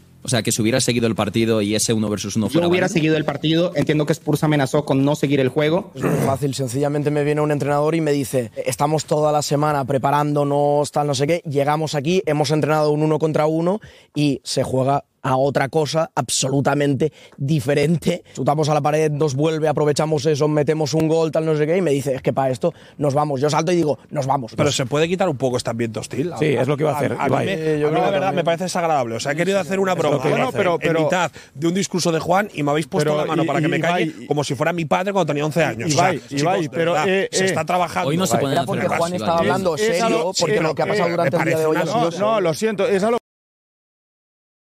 También os digo una cosa. Y lo siento así, ¿eh? A mí me da la sensación de que esto está un poco escenificado. Y al terminar el vídeo vais a ver por qué. Daré un poco más de contexto de este comentario. lo que queréis jugar vosotros. De verdad te lo digo, y te lo digo de corazón, Ibai, es a lo que vosotros habéis querido A mí jugar. no me parece mal que se tomen las cosas con que tú seriedad. empezaste la llamada, yo creo que la actitud hostil, ¿quién la empezó? El primer mensaje de yo soy el que manda, soy el presidente, aquí Pero, se hace lo que yo diga. Juan, si no estoy, me hubieras criticado que no doy la cara. Si estoy, entonces me criticas también por el mensaje. Quizá eres tú el que has venido hoy simplemente a dar un mensaje, a criticarme por cualquier cosa que digo. Si quieres te digo, Juan, mira, repetimos el partido y lo hacemos todo como tú quieras. Es que si quieres lo hacemos es así. lo más lógico. ¿Eh? Repetir el partido es lo más lógico. Insisto en esto de que no nos vamos a poner de acuerdo. Yo creo que cada uno ha expuesto, nosotros seguimos defendiendo nuestra decisión y yo lo que quería era darnos una De manera que Ju- Juan Guarnido a veces es un poco repelente, ¿no? O sea, ¿me, me- me da esa sensación a mí o, o la tiene más gente aquí? ¿eh? Yo, no, yo no voy aquí con nadie. O sea, a mí to- todos estos me dan igual. Eh, me parecen todos top como creadores, etcétera, pero es sensaciones, ¿sabes? Si estuviese el Choca, sí, obviamente le, le estaría mandando a recoger la basura en vez de estar ahí perdiendo el tiempo. Pero, pero estos, mm, ok, ¿sabes? una oportunidad más con el uno contra uno, bajando las normas. Los jugadores en el uno contra uno pueden moverse por su propio terreno de juego, por su campo, más el círculo central. El balón cuando salga fuera, saca el jugador del equipo del lado por el que haya salido fuera el balón. Y el único sitio donde pueden coexistir los dos jugadores es en el, en el círculo central. Lo vemos una semana más y si no sale, nos lo cargamos. Tengo que decir que veo a Gerard afectado. Pues macho, no me gusta mucho el fútbol y tal, pero, pero parece muy divertido eso, ¿eh? De uno contra uno así. Y me No. sorprende porque No, afectado no. te han pasado Afect- muchas cosas que no te han afectado, tanto afectado, como afectado esto. cero, afectado cero, te lo digo. O sea, me, me la pela, pero a Bueno, otros yo no- niveles. bueno, yo echar la culpa a no, nadie, pero, ¿eh? pero te no- has salido del grupo y has montado un drama rollo eh, Bueno, eh, porque me eh, gusta- ex tóxico. porque- porque ¿no? me gusta sí, el pero, show pero no y- te la pelará tanto porque no, te veo no, mal. Me, me la pela, o sea, de verdad, y te lo digo en serio, me la pela y mañana me voy aquí y os dejo y, y- y que la siga otra, la liga. De verdad, me la pela. Eso de salirse del grupo y tal. Hostia, Coño, eh, 635, mucha- muchas gracias por regalar suscripción. Ahí, devolviendo los bizums que te han caído. Sí, señor. Este es un tío de ley, 635. Pero es que hemos ido de advertencia en advertencia y no ha funcionado. Entonces, bueno, nos ponemos serios, ya está. Nos ponemos A mí el serios tema de las domingo- advertencias he de decir que me gustaba. Te portas mal, pero no te ponen un parte. ¿eh? Yo me acuerdo cuando iba a clase te ponían un parte, que, que montaba un pollo en casa, cómo lo firmo, tal, cómo lo enseño. Hostia, pues aquí me gusta que el profesor me diga, mire, Ibai, no te pongo un parte, pero tío, va, espabila. Ahora yo no tengo libertad de expresión. Bueno, claro, no, como tiene que ser. Vale. ¿Por qué, perfecto. por qué no has Pero- espabilado con advertencias? Pero era la esto, magia. eh, No, claro, pero, pero es que a mí me gustaban las advertencias. Ahora tendrás, Ya, pero te dice- que traer la agenda y vamos a poner notitas en la agenda. para No, no, no, yo tengo un jefe de prensa. Marcos, que si queréis todo. hablar conmigo, representante. Yo no doy declaraciones. Hombre, claro, no, es que si no la lías, es Tienes razón. Es que si no la es Tienes pus. razón. Es que yo no voy al partido. Yo haría una jornadita más. Que una más, va. Es que, tío, yo, me- yo sé me queda claro. Una es que, super es que me van a sancionar. Va, super ¿Quién era el que pedía que se acabaran las advertencias la semana pasada? No, es que todos lo pedían, se reían de ellas. Pero si se reían de ellas, si son ellos mismos los que han provocado esta situación. Si a mí me gusta más la coña que a nadie de aquí. O sea, soy de cachondeo todo el rato, pero veo que no funciona, pues entonces nos vamos a poner serios. Es tan fácil como esto. Todos habéis pasado por el lado. Es que siempre el que tiene la responsabilidad en última instancia. A ver, las coñas están bien hasta que. Hasta que todo se convierte en una puta coña, ¿sabes? Pero dejadme decir cinco puntos de cosas que se han aprobado hoy en el comité y vamos a pasar todas las jornadas de 3 a 4 Alex ¿Te puedo pedir una cámara exclusiva del bar de Ya lo he 100.000 visto, creo euros que que, la grabe hora en por la detalle todo lo que Guay. pasa? Estoy de A acuerdo. ejemplo, el penalti de ayer de Perchita son las cámaras que utilizamos para el directo, que dificultan el arbitraje. Y no sé si, yo qué sé, Piqué podría pillar una cámara de estas que vale 100k y lo graba todo de puta madre. Sí, está, estás hoy, está hoy como para que le pidas más cámaras. Que se va a ir de la liga. Vamos a Pero, pero está entendido, Gref, y, y- y de verdad que O sea, una hay última 19 inversión cámaras en el Cupra Arena, como quizás sabéis. Las dos cámaras del fuera de juego van a pasar a formar parte de la realización. Solo va a haber a partir de ahora ocho personas en cada banquillo. Ayer había pueblos enteros. Y excepto el entrenador, todos sentados. Y el último punto, para evitar casos de, de polémicas que creo que se pueden ver reducidas, vamos a implementar una cosa que ya habíamos comentado al principio, que va a haber dos bars por equipo por partido. ¿Puedo dar un poco de feedback? Ponéis arma y de fondo verde. Queda raro esto, ¿eh? Pero si lo propusiste tú, el color, porque era de Spotify. Ya, pero es que pone arma. La arma secreta. Bueno, Claro, la arma. palabra arma no queda bien, ¿no? Pero bueno, pero arma, arma, bueno, igual lo ve mi abuelo y se asusta, coño. Ah, Ve a. Pique gritando, el otro que me voy, un arma, dice que va a sacar una pistola. Juan, para terminar, que antes de que te vayas, que quería dedicarte las palabras, esto, lo que hemos hablado hoy es todo profesional, que a nivel personal te aprecio muchísimo, que hemos actuado de la mejor manera que creíamos la liga, que a lo mejor desde tu punto de vista nos hemos equivocado y lo entiendo que lo pienses así. A partir de ahí, espero y deseo de verdad que te clasifiques para el playoff del Camp Nou, para la Final Four y que nos veamos ahí. Quiero que haya mexicanos que, que estén en la Final Four, ya lo digo ahora. Oye, O sea, y oye. quiero que estén los dos. O sea, Hola, los dos. si No, soy de Colombia. Oye, ¿cómo que los dos? Oye, que juego Ah, contra de domingo. Me van a atacar, Gerard. Me van a atacar. Yo no, no sigo esto, eh, ni nada. Lo que pasa es que mm, me lo vi ayer por lo de la polémica. Y mm, me pareció interesante, ¿no? Sobre todo las dinámicas estas de. Al final tienes gente con, con mucha pasta, con intereses que a veces no pueden estar alineados. Y es divertido ver cómo interactúan, ¿no? Y tiene que ser difícil. O sea, yo creo que aquí Piqué no tiene. No tiene una tarea fácil, ni mucho menos. Citos en el chat, por favor. Quiero pedir disculpas, ¿vale? Igual, el error que tuve sí que es para que me metan en la nevera, ¿vale? Pero no creo que tengan que meter en la nevera ni a mí ni a ningún compañero por una cosa que sea de un hombro. Que te pido disculpas y te digo una cosa, con el Edgar, ¿vale? Con el jugador que pasa lo del de esto lo he pitado mil veces, le pido disculpas, le digo, te debo un gol y no pasa nada, ¿sabes? O sea, al final es como en plan, si tú te quedas más tranquilo Hablando diciéndote No, no. eso, te, te pido disculpas por el no, fuera de no, juego, ¿eh? Bravo, bravo. ¡Bravo, Tito! No empecemos a compensar porque Juan nos despega Perchita. no eh, Porque luego va a llegar el partido eh, y me vas a saludar. No, no, pero no nos El despega. único partido que has perdido lo has perdido conmigo y no te has quejado. Y si tienes que perder otro partido conmigo, lo volverás a Bueno, perder. ¡Dale duro, Tito! ¡Tito, dale duro! Pero es que te lo digo de verdad, que no a. También es mi culpa. Yo vi la norma y yo me hice una película, ¿sabes? O sea, Decir es esto te honra, ¿eh? También te digo. Bravo, bravo. También, también os he de decir una cosa, yo he intentado venir aquí y meter seriedad y que esto tal, y veo que es imposible. O sea, No, yo solo- estamos abocados No. a- siempre haciendo. No, hemos durado 20 No. minutos. Solo bien, os pido, de verdad, los domingos, tío, tomaros un calmante, algo, tranquilo. Es que, claro, es difícil brindar seriedad cuando hay gente que mm, no les puedes atar muy en corto a ninguno de estos. Y los vería un poco fumados o algo, tío. O sea, ya está, las reacciones. Nos podemos equivocar. Titos acaba de reconocer todo lo, lo que no se podía reconocer, lo ha reconocido todo. Perchitas, te va a pitar un penalti el primer minuto del próximo partido. O sea, ¿qué más quieres? Activaciones de la Kings League el lunes que viene, una nevera aquí en este plato. Vale, yo- Pagaría yo porque yo me hubiera- meto el primero. De verdad os lo digo. Hostia, pero lo metemos físicamente dentro de la No, nevera. no, pero Y árbitro un o patrocinador, un patro gigante. Magnum, Magnum. Y hay un Magnum llamado Titos. Deco, deco, Todo máximo, ya lo el Tito ahí puesto. Creo que hay que votar si ponemos a Titos en la nevera. No, hombre, no. Yo esto por ahí no paso. Me ato en el Yo- yo soy partidario de que no. Pero ponerlo a A ver, votar. Tito, a ver tú por parte de. Perchita estate tranquilo. Él no te ha pedido nevera. Ya lo sé, ha pedido, bueno, ha No, pedido no. nevera. La verdad es que no, Ha pedido- ha pedido No, hielos de momento, hielos. Ha pedido- Tito, si fallas siete jornadas, oye, yo a las 8 no te traigo. Vale, vale. Iker, buenas noches. ¡Vamos, Iker!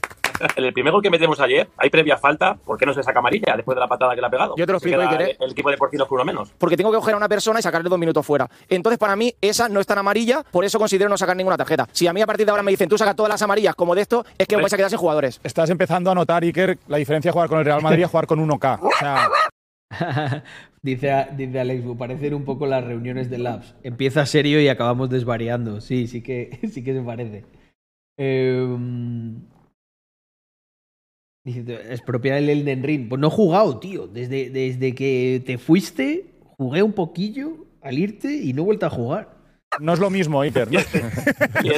Tranquilo, Iker, no, no entres, no entres porque luego salimos en TikTok. No entres, no entres, ya está. Tú no decías que no ibas a venir hoy. Vamos a ver todos los vídeos de todos y al final hablamos de, de consecuencias. Pero empezamos con el de Iker, venga. Uriol no ¡Vamos te ahí! ¡Vamos ahí! Y Miguel Torres, ¿qué hace? Mira esto, Pero Iker, ¿esto qué? ¡Pavila, hombre! Ostras. Claro, dos fuera de juego, falta y la amarilla que la ha sacado. ¿Cómo que? ¡Eh! No, no, no, no, no, no, es que. Es que esto hay que explicarlo mejor, Jerry. Estás empatado. Hala, yo también, venga, yo también recibo, si es que. Y que si nunca te he visto protestar a ti en el Madrid ni en la selección, ¿cómo me protestas a mí? Que no me has visto nunca, ¿vi? No, y mira que he visto muchos partidos, ¿eh? Un raviolinato.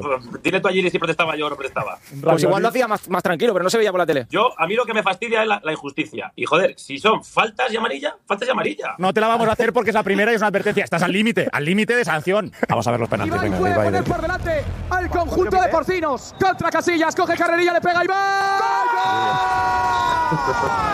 No, lo pegó muy bien, en serio, ¿eh? Pues venga, vamos con los Buyer, que un, bueno, un lunes más. eh, no de eso no me di cuenta el otro día. Ibai le metió un gol a Casillas. No te puedo creer. Al límite de sanción. Vamos a ver los penaltis, venga, de puede Ibai, poner por delante al conjunto de porcinos. Contra Casillas, Increíble. coge carrerilla, le pega Iván.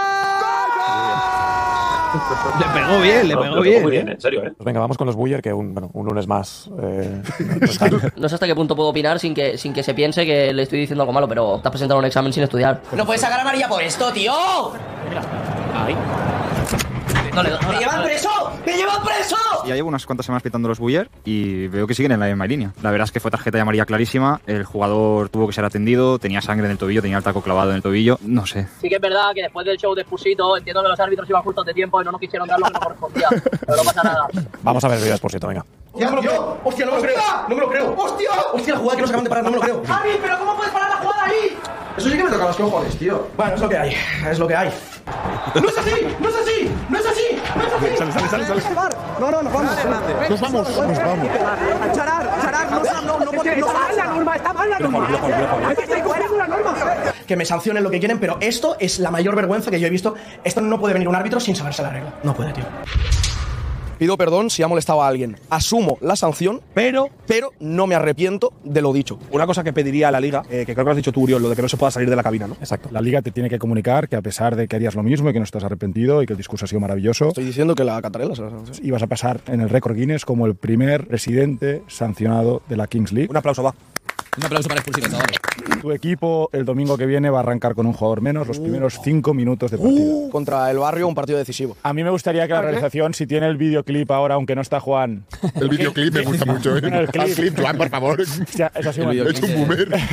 Quiero que pongáis el de Juan, por favor, del uno contra uno cuando le va bien y luego cuando le va mal. Claro, el problema está en que como nos mama todos los lunes meter cuatro cartas nuevas, pues obviamente estas cosas van a pasar. Pero como estamos jugando al Digimon y al Pokémon, no sabemos qué chingados es lo que pasa cada semana. ¿Tenéis el otro vídeo? ¿El otro videoclip? ¿Qué es el ¿Por qué no? Le corta de Fran, le pega de la bola. ¡Amo el 1 versus 1! ¡No es el 1 versus 1! Joder, eh, cómo cambia, cómo cambia. ¡Dios! ¡Que te quiero! ¡Eres un grande! ¡Gracias! cómo, cambia, cómo ha cambiado. ¡Gracias! Ay. ¡Maya, Maya! ¡Ay, ay, ¡Maya, Maya! Muy descriptivo, chicos. Perchita es otro que está al límite, ¿eh? Pero ¿cómo se va a caer solo? día, eh. ¡Para mí balón! ¡Para mí balón, dice! ¡Va, tío! ¡Va, tío! ¡Va, tío! De verdad. En fin, otra más. Todas las semanas, tío. Ya vale, ya, tío. Balón claro, tío. Balón, balón claro. Pero ¿cómo se va a caer el solo? ¿Cómo se cae el solo? Haciendo un pase, tío. ¿Cómo se cae solo? Balón claro, va, tío. Perchita, aquí tenemos que decir que a diferencia de Spurs, tú pasas por el campo cuando el partido ha terminado. No, no, mira, yo explico y, lo que y no ¿eh? vas a buscar al árbitro, sino que te lo encuentras. Hemos decidido no sancionarte, pero que sepas que estás al límite. Sí, sí, yo sé que estoy al límite ahí, pero sigo pensando que es un penalti decisivo. Y si llega a ser otro de los presidentes de la liga, no hubiera actuado así, hubiera sido mucho peor. En primer lugar, esto no se ve. Cuando hay un fallo nuestro, el vestuario de arbitral sale fuego. Y que vengas a decir que no tenemos consecuencias, es verdad que tú no las ves, pero que nosotros internamente nos joden los errores y ¿te luchamos piensas, para que no piensas que mis chavales no se van jodidos a esta Por supuesto, noche? por supuesto. Si tú todas las semanas fallas, yo creo que no deberéis pitar. Faltan Ibai y Gerard Romero, o sea que vamos a empezar. Romero y yo no hemos hecho nada. Joder, los, se llevan fuego, eh, los, los árbitros. Es que yo, yo no lo he visto, eh. Igual pitan muy mal, no lo sé. Se va a decir han anulado un gol han anulado un gol. Sí, sí, eso no te preocupes. Hostia, y en el campo. Oye, oye, por favor, de verdad, en el campo. campo, que va a tirar el una cosa. ¿Estás diciendo cinco minutos con una menos? Me estáis sacando. Oye, no se puede hablar de la dictadura. ¿Cinco minutos con una menos? Vamos a leer lo que diga Javi, porque si no va a estar aquí. Cambiando un poco de tema, sí, porque antes no he estado cuando se ha sancionado a Spurs tal y cual. Lo que yo no veo bien que una sanción que se le hace a Spurs salga beneficiado otro equipo como puede ser el barrio. Porque les debe joder la cosa. debería de jugar con uno menos todos los partidos, efectivamente. No, no, no, no, no, y una victoria, y una victoria para los Bullers. si quieres le castigamos con 100 volteretas aquí y es el solo y no, no, no ayudamos a nadie. Pero las sanciones en el fútbol siempre es al siguiente partido, Es un ¿no? poco objetivo lo que estás diciendo. Pero claro, porque es mi próximo rival y es una sanción para mí. Me quedo yo con un jugador menos, me estoy jugando la liga igual que vosotros en el próximo partido. Debería ser una sanción para ti por maleducado, no un beneficiado para el barrio. Expulsan al, al Barça. Joder, chaval, eso ya sí que es top, ¿eh? No, no, es que estás beneficiando a otro equipo. Joder, de toda la vida una sanción. O sea, la sanción es. Vamos a ver. Si de ahí, hay do- va, ahí va a ganar uno u otro. ¿Quién va a tener menos probabilidades de ganar? El que tiene la sanción. No, no. Pero es que, efectivamente, es que para eso se la ha sancionado. Joder, chaval, eso ya es. El caso es quejarse, efectivamente, como dice Marcan. Aquí el caso, por lo que veo, es quejarse. a uno contra la Almería y en el siguiente partido es que el beneficiado es el Elche. Claro, que es una ¿Estamos discutiendo esto de verdad? Bueno, señores, se han acabado las advertencias. Ya no somos el profe del colegio que te deja salir con la tuya. ¿Te has Ibai. planteado dimitir? ¿Te has visto superado? No, en ningún momento. Eh, y en ningún momento, desde el momento en que dije que no me apetecía venir, sabía que iba a venir y que me apetecía. O sea, que lo hice para hacer el show. Sí que me tocó Él mismo lo dice. Lo dije para hacer el show. Un poco los huevos eh, la actitud de, de algunos y, y creo que lo teníamos que dejar claro. ¿Puede entrar en el grupo, Querol? ¿Podría ser en directo la vuelta? Hacer ahora, ¿no? Por favor, yo creo que tendría que ser en directo. ¿Me echas de menos del grupo? Bueno, esta Vuelve. mañana, esta mañana te has Vuelve, perdido. vamos a ver. Viol Ha añadido a Gerard Piqué. Nah, eso. Todo muy pactado. A ver, la única cosa que de verdad no me gusta de estos modelos que se van profesionalizando más es que es- me van recordando. Me van recordando cada vez más a la. a la tele. Y. Y en la tele está todo guionizado, eh, no sé, es como que...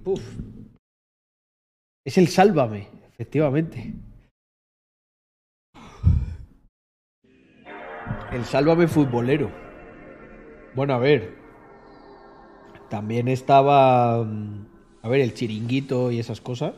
Es que como no, como no soy futbolero no, no lo veo. Mm. Supongo que los futboleros pues sí le- les gustará más. Pero no. Yo. Yo solo lo vi por, por las dinámicas estas que se iban a producir y me llamaban la atención. Vale, pues nada, family, yo creo que me voy a quedar por aquí haciendo un par de pomodoros para organizar cositas, que estoy teniendo unos días muy movidos. A ver, en realidad están siendo días productivos, pero mm, no de no de estar Espera, que si no no me escucháis. No de estar en la, en la oficina y tal. Entonces tengo que aprovechar ahora por las noches. Igual me hago hasta más, ¿eh? Si me veo fresco. Así que nada, al lío, muchachos. No me lío más. Dejamos buena música aquí. Un tecno de mantenimiento.